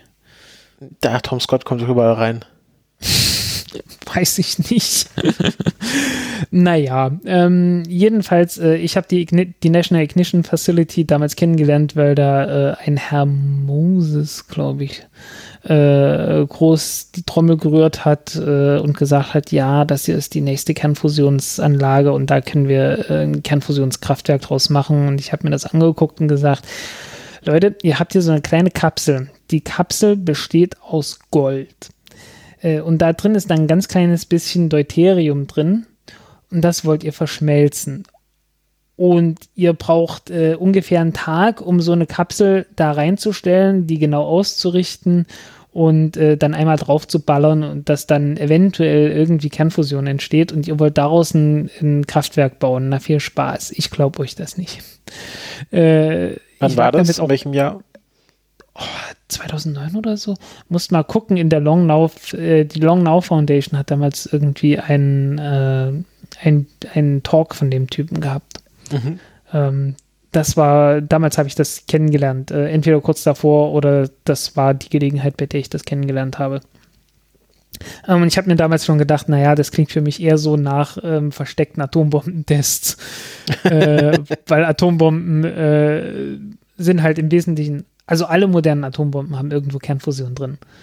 Ähm, das habe ich tatsächlich damals in Astronomievorlesungen gelernt, auch, äh, dass, äh, dass da ähm, sehr viel dabei ist, äh, gerade auch Astronomie sehr viel mit Atombomben zu tun hat, weil ähm, die Atombomben, das Innere der Atombombe wird im Wesentlichen durch Strahlungsdruck äh, komprimiert. Und diese Strahlungsübergänge äh, wurden entsprechend sehr gut äh, diese Transferfunktionen, wie das alles funktioniert, das wurde alles äh, vom Militär untersucht und äh, einiges dieses Wissen, äh, da braucht man dann so Security Clearances, ähm, um da an die, an die Tabellen und so weiter ranzukommen. Und äh, ein Professor, der da eine Vorlesung gehalten hat, der hatte darüber auch mal gesprochen. Äh, von, daher, von daher wusste ich da irgendwie, mh, hm, so Strahlungs, äh, Komprimierung durch Strahlung, da war doch mal was mit Militär und so. Äh, also da hatte irgendwas geklingelt bei mir und das, das war auch goldrichtig. Ähm, das ist im Wesentlichen das, was man dort macht. Man macht außerdem auch wissenschaftliche Experimente. Ähm, die Sache mit der Kernfusion hat nie geklappt und äh, irgendwie Kraftwerk draus bauen, erst recht nicht. So, aufwärts. Ähm, Weißer Zwerg. Ähm, was hat man gemacht? Man hat so eine Kapsel genommen und hat in dieser Goldkapsel eine Kugel reingesteckt mit äh, Kunst, aus Kunststoff. Und äh, dieser Kunststoff besteht im Wesentlichen aus Kohlenstoff und Wasserstoff. Und Kohlenstoff zumindest ist etwas, das äh, man sehr viel in weißen Zwergen hat, äh, ganz im Wesentlichen sogar und äh, mehr oder weniger die, das Material des weißen Zwerges simuliert. Äh, ganz außen hat man dann noch eine Deckschicht und zwischen dieser Deckschicht und äh, dem Kern hat man äh, das gleiche Material, das man auch in der Deckschicht hat, was auch bloß ein Polymer ist, ähm, aber mit ein bisschen Bohr. Ähm, dieses Bohr ist praktisch bloß äh, die Markierung weil während des ganzen Experiments wird das Ganze von der Seite mit äh, Röntgenstrahlung durchleuchtet. Äh, das ist so Röntgenstrahlung, ich weiß nicht, ob das welche ist, wie man sie beim Zahnarzt hätte, aber ähm, vielleicht ein bisschen schwächer als das, aber äh, was in der Größenordnung, ne? Also so, so ordentliche Röntgenstrahlung kriegt man da so von der Seite und dann kann man das beobachten und äh, kriegt halt für die kurze Zeit des Experiments sozusagen in Film. Gar nicht mal wirklich ein Film, man äh, zieht praktisch bloß den Streifen durch und, oder lässt ihn belichten, dadurch, dass man in, äh, nee, man, man hat dort keinen Streifen, das ist natürlich alles digital, aber man, man kriegt halt die, man kriegt halt die Messung von den, von den Röntgendetektoren da. Mhm. Ähm, und das ganze Experiment dauert, ich glaube, neun Nanosekunden oder so. Und äh, man, man kann dann halt, äh, man kann halt sehen, wo das Bohr ist, weil äh, das Bohr absorbiert die Röntgenstrahlung. Und Sinn und Zweck der Sache ist jetzt, dass die Laser von allen Seiten äh, da reingeschossen werden in die Kapsel. Ähm, die Laser kollidieren dann mit der, ähm, mit der Goldfolie, äh, verdampfen die und, und die Blödsinn, kollidieren, die, die werden von der Goldfolie reflektiert ringsrum, äh, verdampfen die Außenschicht von dieser, von dieser Plastikkugel. Und weil das absolut schlagartig geht, ähm, funktioniert der Rest dann wie in der Raketengleichung. Das Material fliegt weg und gleichzeitig äh, wird alles, was in die andere Richtung geht, was in der Mitte davon ist, nach innen komprimiert. Entsteht eine Schockwelle. Mhm. Und äh, diese Schockwelle ist halt, äh, dadurch, dass die mit sehr viel Energie passiert und das Ganze äh, sehr, sehr schnell geht, hat eine unglaublich hohe Dichte. Und diese Dichte wird umso tiefer die in Richtung Zentrum geht, auch immer höher. Und äh, da entstehen Drücke, die man halt äh, sonst nur im weißen Zwerg hat. Und das kann man äh, dadurch, dass man äh, messen kann, wie schnell sich diese Schockwelle fortbewegt, ähm, kann man dann nachvollziehen, ähm, äh, was, für, was für eine Physik dabei passiert. Na, also äh, was für eine Zustandsgleichung das hat, das hat. Also man kennt vielleicht noch Zustandsgleichungen von idealem Gas, womit man in der Schule so getriezt wird ähm, so PV gleich NKT und so. Mhm, mh. Also das, das äh, Druck mal Volumen ist gleich Gasmenge multipliziert mit Temperatur, ne? Beim idealen Gas. Ähm, wenn du jetzt schon kein ideales Gas mehr hast, dann musst du da noch irgendwelche, irgendwelche Exponenten irgendwo reinbasteln und so ein Kram. Ne, also für, für Luft zum Beispiel, wenn du so ein zweiatomiges äh, Molekül hast, dann sieht das schon wieder anders aus. Wenn du irgendeine Mischung hast äh, oder Wassergas, dann sieht es dann nochmal anders aus und so weiter und so weiter. Das ist dann die Zustandsgleichung. Und so eine Zustandsgleichung gibt es natürlich auch im Weißen Zwerg. Nur, dass im Weißen Zwerg halt äh, sehr exotische Bedingungen sind. Also du hast halt in einem Weißen Zwerg sowas ähnliches wie ein Plasma ähm, Plasma heißt, dass, äh, dass einzelne Elektronen einfach frei rumschwirren ähm, und vom, vom Atom äh, abgetrennt wurden. Ähm, und im Weißen Zwerg äh, gibt es halt einen erheblichen Anteil von Atomen, wo dann wirklich alle ähm, Elektronen auch aus dem Innersten des, des Atomkerns dann entfernt wurden. Und äh, das heißt, dass dann ein Atomkern da rumfliegt oder, oder sich drin befindet, äh, um den überhaupt keine Elektronen mehr sind. Aber diese Elektronenhülle ist eigentlich das, was den Radius von so einem Atom ausmacht. So heißt, man hat dann ein sehr, sehr kleines Atom, das nämlich nur noch so groß ist wie der Atomkern. Ähm, und umso höher der Druck wird, umso mehr Atome äh, haben dann genau diese Größe. Äh, der, der Anteil der Atome, die noch irgendwie eine merkliche Größe haben, die noch irgendwo ein paar Elektronen rumschwirren haben, ähm, nimmt halt immer weiter ab. Mhm. Und das hat bestimmte Auswirkungen auf diese Zustandsgleichung und ähm, davon gibt es mo bestimmte Modelle und dann kann man halt ausrechnen, okay, wie würde sich jetzt eine Schockwelle äh, bewegen, in der diese Zustände auch erreicht werden. Und ähm, diese Modelle konnte man jetzt validieren. Weil man die Schockwelle beobachten konnte. Genau, wenn man die Schockwelle beobachten konnte und wenn man äh, beobachten konnte, also ich meine, die, die Schockwelle geht ja nach innen, soll heißen, die, der Druck in der Schockwelle wird immer höher, umso tiefer das nach innen reingeht, so heißen, der, der Zustand ändert sich auch die ganze Zeit. Mhm. Und man kann halt beobachten, wie schnell sich die fortbewegt und dadurch kriegt man halt äh, Messdaten über so einen ganzen Bereich von verschiedenen Drücken. Äh, man kriegt da wirklich eine, eine ganze Reihe von Messdaten und kann das halt ähm, vergleichen mit den Modellen, die man hat. Nun ist auch klar, ähm, die, äh, die Daten, die man da bekommt, sind jetzt nicht ultra präzise. Also es ist dann so also plus minus fünf Prozent von der Dichte, die man da gemessen hat, äh, wo da ein gewisser Unsicherheitsbereich ist. Aber es reicht halt tatsächlich, um zu sagen, okay, äh, das folgende Modell kann sein und diese folgenden Modelle hier, die fliegen jetzt alle definitiv erstmal raus. Okay. No? Und äh, das ist, äh, ich fand es halt einfach toll, dass man das kann. das ist wirklich so, also, dass man das halt, vor allen Dingen, das Ding steht halt da. Ne? Also äh, diese National Ignition Facility, die steht halt da. Man hat das nun mal gemacht. Ähm, man verstrahlt auch nichts großartig, wenn man diesen äh, wenn man dieses Experiment durchführt, äh, zumal die Sache mit der Kernfusion da drin ja eh nicht funktioniert, wo irgendwie Radioaktivität äh, entstehen könnte. Ähm, ich glaube, die benutzen aber teilweise äh, Uran oder so, dass sie da äh, komprimiert haben schon. Also das ist eine andere Sache, aber halt bei dem Experiment nicht und dann kann man das halt auch mal durchziehen. Ähm, ja, ich fand es halt faszinierend, dass man das wirklich hinkriegt, dass man äh, solche, solche Zustände auf der Erde im Labor untersuchen kann.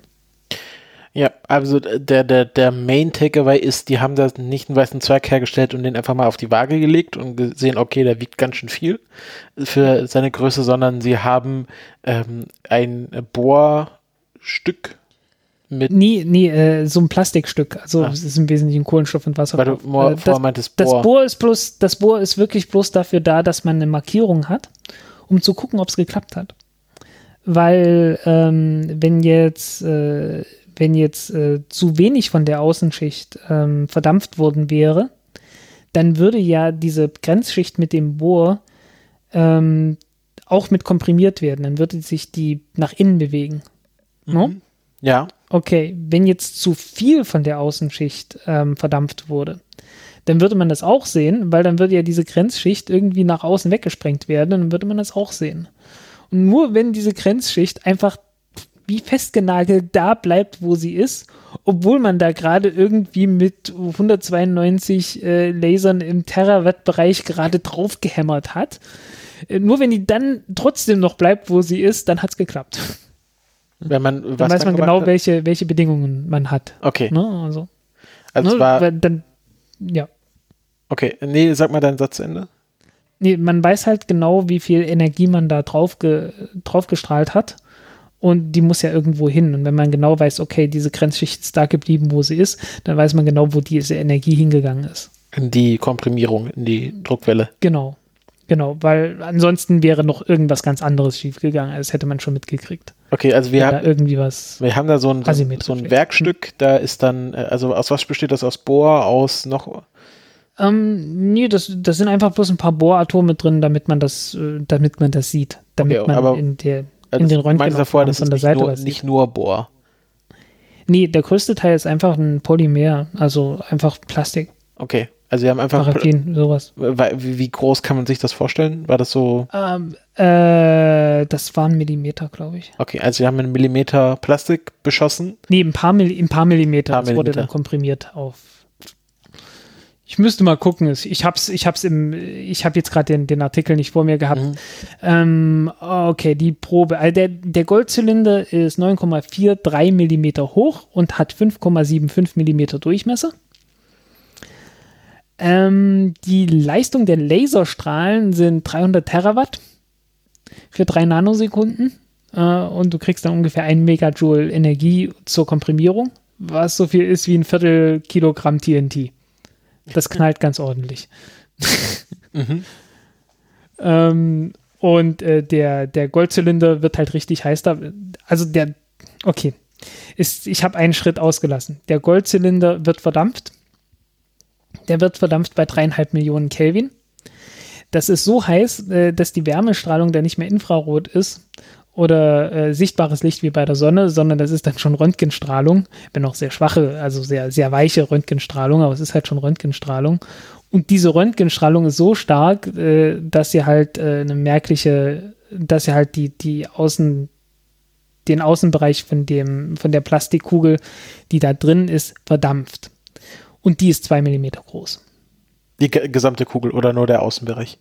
Die Kugel ist zwei Millimeter im Durchmesser. Mhm. Mhm. Ziemlich okay. genau. Also- und die, die Schicht außen ist 0,176 Millimeter dick mit diesem Polymer, das verdampft werden soll, Mhm. um es zu komprimieren. Also wir haben, wir haben im Grunde äh, einen Versuchsaufbau. Nebenbei, es war nicht Bohr, sondern Germanium. ah, okay, Tut mir gut. leid. Ähm, Ich habe mich, ja, verbohrt. Ähm, Genau. al- Also der Versuchsaufbau, wir haben einen Raum, da sind äh, 192 Laser drin, die schießen auf einen Punkt und da steht ein kleiner äh, Goldzylinder. Und Genau. wenn die alle gleichzeitig draufschießen, dann ähm, äh, verwandelt sich dieser Goldzylinder in Röntgenstrahlung ähm, ja, mehr oder weniger. Also oder genau gibt genommen, Röntgenstrahlung ab. genau genommen ist es so, dass der Zylinder vorne und hinten eine Öffnung hat und die Laserstrahlen vorne und hinten in die Öffnung reinschießen und äh, das Ganze von innen her aufgeheizt wird. Okay. so dass halt von innen her die Strahlung dann auch schön gleichmäßig von allen Richtungen da drauf äh, strahlt Okay, und das und- komprimiert. Beim Verdampfen des Goldzylinders äh, wird kein sichtbare, also ist, wird kein sichtbares Licht abgegeben und auch kein, keine Hitzestrahlung, sondern das ist so stark, dass da Röntgenstrahlung bei abgestrahlt wird. Das ist die Hitzestrahlung. Also Genau. Die Hitzestrahlung ist dann, ist bei diesen Temperaturen dann schon Röntgenstrahlung. Okay, und diese Röntgenstrahlung wiederum ähm, verdampft ein, äh, eine Schicht einer kleinen Plastikkugel und äh, diese Schicht äh, hat äh, und was erzeugt dann genau die Druckwelle? Ist das dann die Röntgenstrahlung oder die Schicht der Plastikkugel? Die äh, einfach die, die Abstoß, äh, die Tatsache, dass diese äußerste Schicht mit so, mit so viel Gewalt abgestoßen wird. okay, und die, genau, äh, äh, also die, und in die Gegenrichtung läuft dann die Schockwelle. genau, also der also Ur, das Zeug fliegt nach außen und die Schockwelle läuft nach innen. ja, aber der Ursprung der Schockwelle ist die äußerste Schicht dieser Plastikkugel. Genau. Mhm. Und das, das Innere der Plastikkugel mit einer kleinen äh, Gallium-Legierung, würde ich mal sagen. Germanium. Äh, Germanium-Legierung. Germanium, äh, nee, einfach nur, einfach nur ein paar Atome Ah, okay. Germanium rein. So zwei, zwei Prozent. als Markerpunkt, als Messpunkt. Also als würde man Genau, wie bei einer Straßenvermessung so ein so einen Messpunkt aufstellen.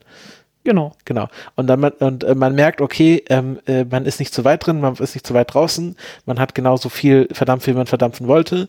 Und die Kugel hat sich auch quasi nach dem Experiment nicht verändert, aber während diesen drei Nanosekunden, Sie hat sich ganz ordentlich dann Okay. verändert. Sie ist dann, sie ist dann mehr oder weniger einfach nur weg. okay, aber während diesen drei Nanosekunden war sie kurzzeitig verdichtet ähm, auf die etwa Dichte eines weißen Zwerges und dadurch, dass man die Nicht Druckwelle ganz, nicht ganz. Nee, nee, in der, in der Schockwelle selbst, da wo dieser Schock ist, Mhm.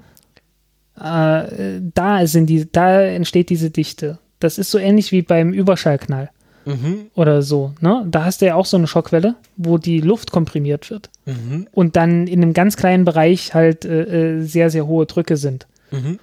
Und sowas hast du halt hier in dieser Plastikkugel. Okay. Diese Schockwelle, die da entsteht. In dieser Schockwelle für einen ganz, in einem ganz kleinen Bereich, für eine ganz kurze Zeit, äh, hat man halt diese, äh, diese Bedingungen. Und diese Schockwelle kann man durch die Germaniumatome beobachten. Ähm, Oder wie hat man die beobachtet? Wenn die in die hat man dadurch beobachtet, ja, die hat man dadurch beobachtet, dass äh, durch die hohe Dichte in dieser Schockwelle ähm, die Röntgenstrahlen, die von der Seite reinkommen, weil man beobachtet es ja die ganze Zeit mit, mit anderen äh, Röntgenstrahlen von der Seite mit so einer Kamera, ähm, dass die im Raum dieser Schockwelle äh, stärker absorbiert werden, weil du hast halt mehr Atome dort, weil es halt viel dichter ist. Ah, das sieht man halt einfach so ein Schatten. Ist halt ein Stück dunkler dort. Okay, Und dann muss man gucken, äh, wo bewegt sich dieser Schatten. Okay. Und dann kann man, äh, dann hat man sich quasi so ein paar Modelle vorbereitet, wo man gesagt hat, okay, äh, bei so und so viel Dichte verhält sich eine Schockwelle so und so. Und an diesen Modellen kann man halt belegen, dass innerhalb dieser Schockwelle diese große Dichte entstand. Genau. Ähm, tatsächlich ist es so, dass ganz in der Mitte von dieser Kugel noch viel größere äh, äh, Drücke entstanden sind, als man tatsächlich untersuchen konnte, weil man ist halt schon darauf angewiesen, dass sich dort eine Schockwelle bewegt. Und dort, wo die ganzen Schockwellen zusammenlaufen, ganz in der Mitte, äh, entstehen zwar noch wahnsinnig höhere Drücke, aber da bewegt sich ja nichts mehr. Also du, du kannst dort nicht mehr sehen, dass sich da irgendwas bewegen würde und dann kannst du dort nichts mehr messen. Mhm, mhm. Also die, die eigen, also eigentlich sind noch höhere Drücke entstanden, aber Das kann man ist halt jetzt nicht auswertbar. Okay. Und äh, wenn man sich das im Video anschauen würde, wäre es einfach ein lauter Knall und äh, man hat einen Zylinder verdampft. Genau. Einfach nur so zip, bang. Okay. Mir nicht. Ähm, ja, also das, das Experiment, also die drei, Sek- drei Nanosekunden ähm, ist- ist die, der Laserimpuls und dann dauert es neun Nanosekunden, bis die, äh, bis die Schockwelle praktisch an der, in der Mitte angekommen ist. Ist eine Geschwindigkeit von 150 bis 200 äh, Kilometern pro Sekunde Mhm. in über äh, ein Millimeter. Und das war das Also erste Mal, von dass so große Drücke gemessen wurden. Ja, dass man wirklich untersucht hat, also äh, ein paar hundert Millionen Bar. Gut, sehr spannend. Das habe ich auf jeden Fall ein besseres Bild davon, wie dieses Experiment aussah, weil vorher konnte ich mir das nicht so wirklich vorstellen, ähm, wie man Ja. in einem Goldzylinder eine Kugel äh, verdampft. Ähm, aber äh, ist auf jeden Fall sehr spannend. Auch da, muss man ja erstmal auf, auf alle Schritte kommen. Also wir beschießen Hm. einen Goldzylinder. In diesem Goldzylinder steht, steht dann Röntgenstrahlung. Die Röntgenstrahlung wiederum verdampft eine Schicht einer äußeren Plastikkugel. Aber wir haben zum Glück auch noch Germaniumatome verstreut. Und daran können wir jetzt messen, ähm, wie schnell diese Druckwelle äh, äh, sich bewegt. Und äh, daran können wir sehen, wie viel Druck darin entsteht. Also äh, dann muss man ja erstmal auch auf die einzelnen Schritte kommen, damit das alles in der richtigen Reihenfolge passiert. Ja, aber die Leute haben halt auch schon äh, viel Erfahrung gehabt. Ja, das, gesagt, ist, ähm, das ist wieder das ist mein Velos-Argument. Ähm, das sind halt Leute, die haben länger als einen Tag darüber nachgedacht. Ja, ja, absolut. Ähm, aber das ist halt eine, eine Ingenieursaufgabe. Also das ist halt so ein Ding, ähm, ja, wir, wir kennen dieses Instrument sehr gut und jetzt äh, wir wissen, was wir da tun. Gut. Jetzt können wir folgende Dinge tun, XYZ und hey, wie wär's? Wir könnten ja mal einen weißen Zwerg simulieren. ne?